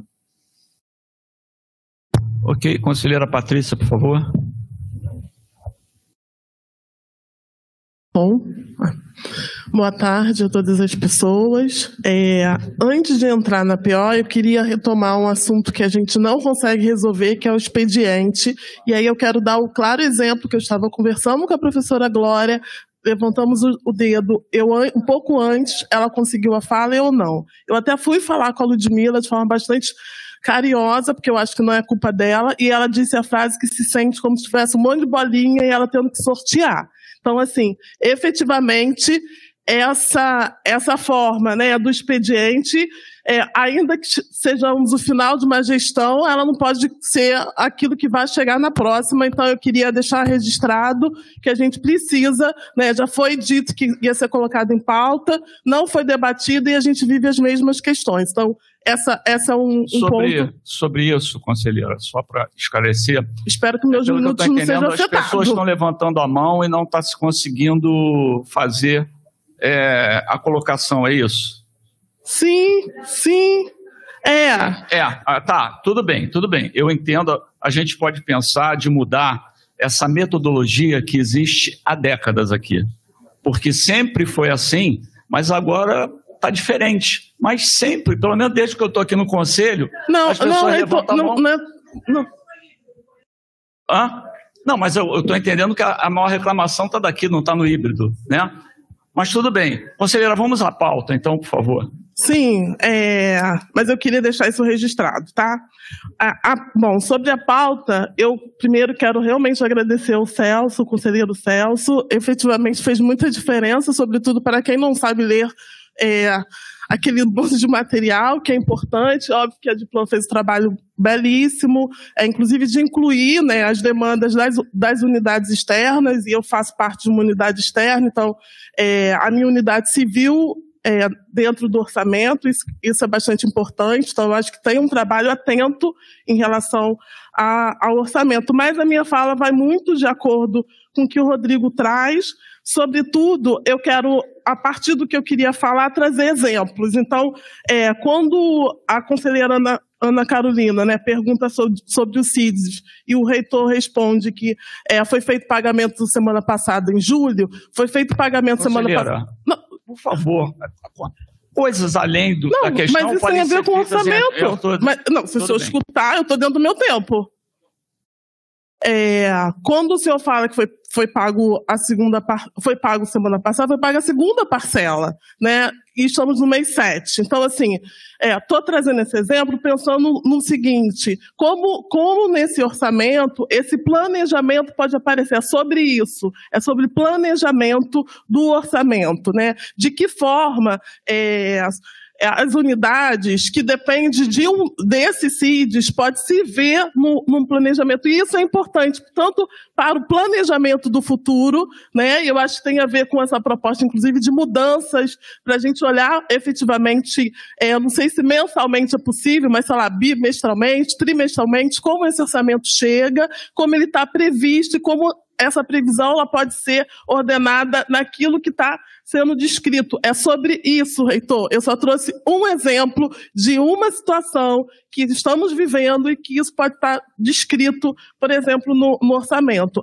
Eu tenho dúvidas, por exemplo, é, porque a gente hoje tem uma obra de acessibilidade na, na nossa unidade que ela não está completada. Ela não está prevista no orçamento, mas ela não está completada. É, segundo a empresa, né, que está, que, é, enfim, que tá, que foi a empresa licitada, ela, ela parou as obras porque tem aí um, um reequilíbrio econômico, assim é chamado. Isso já foi, inclusive, para a Procuradoria, tem um parecer da Procuradoria, não foi respondido o parecer pela Prefeitura, mas é, como é que esse reequilíbrio, por exemplo, ele é colocado no orçamento porque ele não está previsto? Então, assim, é, essa- essas questões parecem mínimas, mas isso tem a ver com o orçamento. O orçamento da, de 2023, mas, quiçá, o que vai ser o orçamento de 2024, porque possivelmente estou trazendo um outro exemplo que outras unidades também possam estar passando com situações de obra. Então, é sobre isso que eu estou dizendo, orçamento. Obrigado, conselheira. Tem várias é, dúvidas que eu estou vendo que será importante, inclusive, no- na explanação do pessoal da Diplan. Conselheiro Celso quer É rápido. É, gente, assim, não quero. O que eu vou falar, não quero ensinar ninguém a nada, tá? Não é esse o meu objetivo. Mas o que você observa quando você lê um documento como esse, eu, eu li a proposta e eu li todos os anexos. Olhei todas as tabelas, tá certo? Achei que esse era o meu trabalho a fazer para trazer para cá. É, e aqui eu não estou querendo falar, nem ensinar ninguém, nem dizer nada quem tem que fazer o quê, porque esse não é o meu objetivo aqui, tá? Mas a gente observa, né, que a gente precisa, eu vou falar disso, mas não no sentido de crítica, mas no sentido de sugestão. A gente precisa é, priorizar e entender os impactos do que a gente coloca ou não coloca como prioridade. A gente também precisa entender, isso é a minha humilde é, sugestão, a gente precisa entender o retorno daquilo que a gente aplica não só o retorno financeiro, o que você gastou, da conta que você gastou, para onde foi a conta que você gastou. O retorno, um estudo daquilo que você está investindo. Porque você deposita um dinheiro alto em alguma coisa, e eu não estou aqui julgando nenhum projeto, nenhum trabalho de ninguém, não é meu trabalho. Você deposita isso, entendeu? Você tem que ter uma expectativa. Porque se você não tem uma expectativa, você perde a oportunidade de pegar esse capital e aplicar num outro projeto ou num outro direcionamento. O dinheiro já é curto, vamos ser assim bem objetivo, né? Isso ninguém aqui tem culpa, é uma questão é, orçamentária do Estado. O dinheiro já é curto. Se a gente não conseguir, ou se a gente não. Isso é um trabalho da Diplan, mas eu acho que é um trabalho da UERJ toda, é um trabalho árduo, né? Quem, quem vai tomar a decisão de execução ou não, eu sei que é a reitoria, o reitor, é ele que toma a decisão e eu não quero inferir nada disso. Por favor, magnífico, não é esse meu objetivo, tá? Eu quero dizer o seguinte: a apresentação de um estudo, né, de um, de um desenvolvimento de um trabalho, norteia a tomada de decisão. Aí os, os responsáveis, tá certo? Vêm, analisam, fazem o que acham que é necessário, isso é uma liberdade que eles têm, né? E a gente não questiona nada disso. Mas a gente precisa um pouquinho disso. A universidade cresce muito, cresce numa velocidade muito grande, tá certo? Algumas pessoas dizem assim, mas sempre foi assim, sempre foi assim na UERJ, sempre foi assim. É, sempre foi assim, mas a forma do mundo mudou, né? A gente tem o advento da tecnologia, antigamente os processos iam por malote, papel, agora você tem um SEI que otimiza isso tudo, né? Então, a, a forma mudou a forma de administrar e de gerir mudou. Né? Ela tem uma série de coisas que fazem com que a gente tenha que continuamente, tá certo, analisar tudo que a gente está fazendo. Isso não é uma coisa de um dia. Eu até cheguei a botar isso no grupo. Olha, proposta não se discute numa única reunião de consumo, se discute o ano todo. E chega aqui na reunião, né, a gente define, minimiza e aprova. Sim, desculpem, eu estou colocando isso, eu não quero criar é, ponto de atrito com ninguém, não é esse meu objetivo. Isso é uma humilde sugestão que eu dou, tá certo? Do ponto de vista. Foi muito bom ter feito essa leitura da proposta. Eu aprendi muita coisa, eu conheci muita coisa, inclusive as unidades externas. Eu peguei aquela tabela monstruosa que tem tudo, eu olhei tudo aquilo ali, entendeu? E foi muito bom aprender. Apesar de eu dizer para todos aqui, é, respeitosamente, que esse é o meu primeiro e último relato, tá? Vou deixar para os próximos, tá? Assim, carinhosamente falando isso a todos, tá? Mas, assim, é bom porque a gente aprende muito com isso, sabe? A gente entende muita coisa. É lógico que os gestores sabem muito mais do que a gente, porque estão vivendo o dia a dia, tá? É só isso que eu queria dizer. Obrigado, gente. Obrigado, conselheiro. Conselheiro Gaúcho. Bom, em primeiro lugar, parabéns aí ao professor Celso pelo relato, parabéns à nossa Diplan, e confesso que quando vi o final do relato tomei um susto. E já cheguei a ouvir algumas críticas do valor, mas que eu rebato até ouvi críticas tipo, pô, nem município tal, município tal faz às vezes orçamento escondido, a UERJ faz nesse plenário, é, há muitas mãos, muitas cabeças, e eu acho que o resultado dessa reivindicação aí, desse valor, é o crescimento. Hoje a UERJ tem, conquistou a UERJ Zona Oeste, a UESO, antigo ESO. Hoje temos Cabo Frio, temos Vaz Lobo, temos um novo CAP. Então, acho que está aí a justificativa é, desse valor que a. Tive que voltar lá com o companheiro Rodrigo, olhar do ano passado e vi que é, isso é efeito do que essa administração, do que essa universidade cresceu nesses últimos tempos. Quando você fala de Cabo Frio, já ter um hospital UERJ, você vê um novo CAP, isso tudo, uma UESO sendo o UERJ Zona Oeste, a gente tem justificativa para esse valor. Então, mais uma vez, parabéns. Mas eu quero fazer uma solicitação ao, ao nobre relator. Aqui na página 12, no início, está é, tá aqui promoção de docente. E eu acho, eu sugiro, se for contemplado, agradeço, promoção de técnicos e docentes no ano, que aqui o senhor só botou promoção de docente. A página 12 das 20. Sim. É, Gaúcho, é, desculpa, é que eu só te conheço de gaúcho, entendeu? Se é. falar o teu nome, eu não. não, não... Só minha mãe sabia. É, perdão.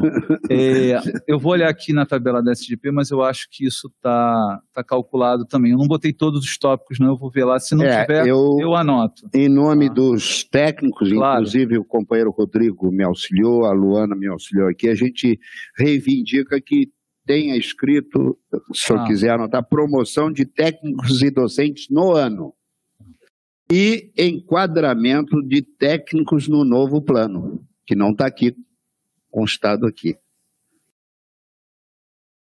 Tem promoção também. Todo plano prevê uma pro, progressão. Progressão, você pediu? Isso. É. Eu posso lhe dar, eu posso. Isso.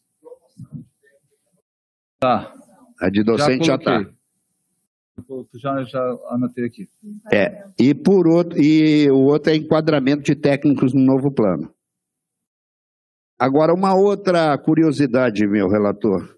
É, eu não vi aqui, não consegui, com a ajuda aqui da Luana, eu não consegui ver o valor, até porque é, há uma dúvida em relação ao valor desse novo plano que dá, de cargos que está na Casa Civil ah, que está apagado. Eu queria saber como é que ficou isso. Tem a tabela aqui, eu vou ver aqui. Eu tenho, desculpa, eu tenho a tabela aqui, eu já te digo. A professora que perguntou da FFP está incluso naquela planilha gigante, o que ela perguntou da FFP. Tá Inclusive, o, se não me engano, está orçado também um bandejão para lá. Tá, tá, lá está praticamente tudo. Eu vou olhar aqui já Estou contemplado quando ele me responder. Tá? Tá quanto? Perdão, repete sua pergunta. Está arriscado aqui na página 178, não tem. Por isso que, é, que a gente está reivindicando. Ó, eu vou fazer o seguinte, eu vou dizer, é rápido, não leva um minuto. Todos, tudo que está aparecendo aqui da SGP que eu peguei. Aí vocês já me, me, me acionam. Bom, Uh, total da proposta, média né, dos ano, dois meses anteriores, PPC mais técnico, mais crescimento, tá certo? E aí o valor de tudo isso eu já falei, foi 2 bilhões. É, 2 bilhões 915 milhões 294.224,87 centavos. Aí o primeiro agora eu só vou falar tudo todas as colunas, nomes de todas as colunas, depois eu vejo os valores para vocês do que vocês desejarem. É, depois foi feito, né? Essa última, essa primeira coluna é a última, é o somatório de tudo, tá? Que tá pequenininho no anexo, mas eu estou com a tabela aqui. Depois vem média mensal do ano é, anterior, é, mais 5,9 é, IPCA de 2023 depois vem a segunda parcela de recomposição salarial, e aí eu estou falando de UERJ e UP, tá? Só é. para vocês saberem. É, terceira, é, no valor de 6,525, 525. Depois vem a terceira parcela de recomposição salarial, mais 6,525. Depois vem 5,9 de PCA 2024, é, sobre a média do ano anterior, plano de cargos técnico-administrativo. Zero, zero. É, é tá, tá, é, sim, por enquanto eu estou só lendo é, 5,9 5,9 PCA 2024 sobre o PPC, é, admissão de técnicos no ano, admissão de docentes, progressão barra promoção de técnicos ao- no ano ao PPC, progressão docente ano, promoção de docentes, auxílio funeral ao, ao técnicos e docentes, CCIFG, triênio e periculosidade, per- periculosidade sobre a Lei 8.267-18, auxílio dependente, AEDA 014, Reitoria 2022, auxílio saúde, eh, AEDA 025, Reitoria 2022, auxílio transporte, AEDA 026, Reitoria 2022, auxílio educação, AEDA 027, Reitoria 2022, DEA, ah, e só. Aí, esses foram os dois. Você está perguntando sobre o plano de cargos, né? Sim. É, contribui, o valor é de 367 milhões, é, 088 827,57. Quando isso você está olhando quando você vai vencimentos na Casa Civil. Quando você vê lá embaixo o total de todos os, os detalhes e considerações, deixa eu descer aqui. É, o final, já contando PAES, PASEP, perdão, é 453 milhões, é, 939.695 reais e 73 centavos. Tá? Eu posso mandar essa tabela para vocês, eu peguei a tabela com a de plano e posso mandar para vocês. Mas eu acolho o que você pediu. Porque esse valor, meu relator, Ah. 342 milhões, está desatualizado. Bom. A, é. a 453, assim mesmo ainda está abaixo. Não, tudo bem. Eu, eu procuro a SGP para conversar. É, até porque eles estão atualizando lá, né, reitor? É, ainda assim, esses 453 ainda fica aquém do que está sendo proposto. Tá, Então, a SGP já está tratando disso. Tá. No mais. Só, é, aqui é só ativo. É. Só? Ativo. Ativo, tá. Eu vou ver isso, eu vou falar com eles direitinho, vou perguntar isso, tá? Obrigado. Eu, em termos do que você pediu, eu acato, eu não vejo. Bom, então fomos isso. contemplados aí com a promoção Entendeu? também para técnicos. Entendeu? Obrigado, hein? Tá. Obrigado, reitor. Obrigado. É, eu havia dito que nós íamos encerrar às 13 horas, são 13h10. Eu vou encerrar a sessão deixando aberta aqui, garantindo a ordem dos inscritos aqui para a gente continuar a nossa discussão na, a- na próxima terça-feira. Você ouviu mais uma sessão do Conselho Universitário realizada no auditório 73 da UERJ.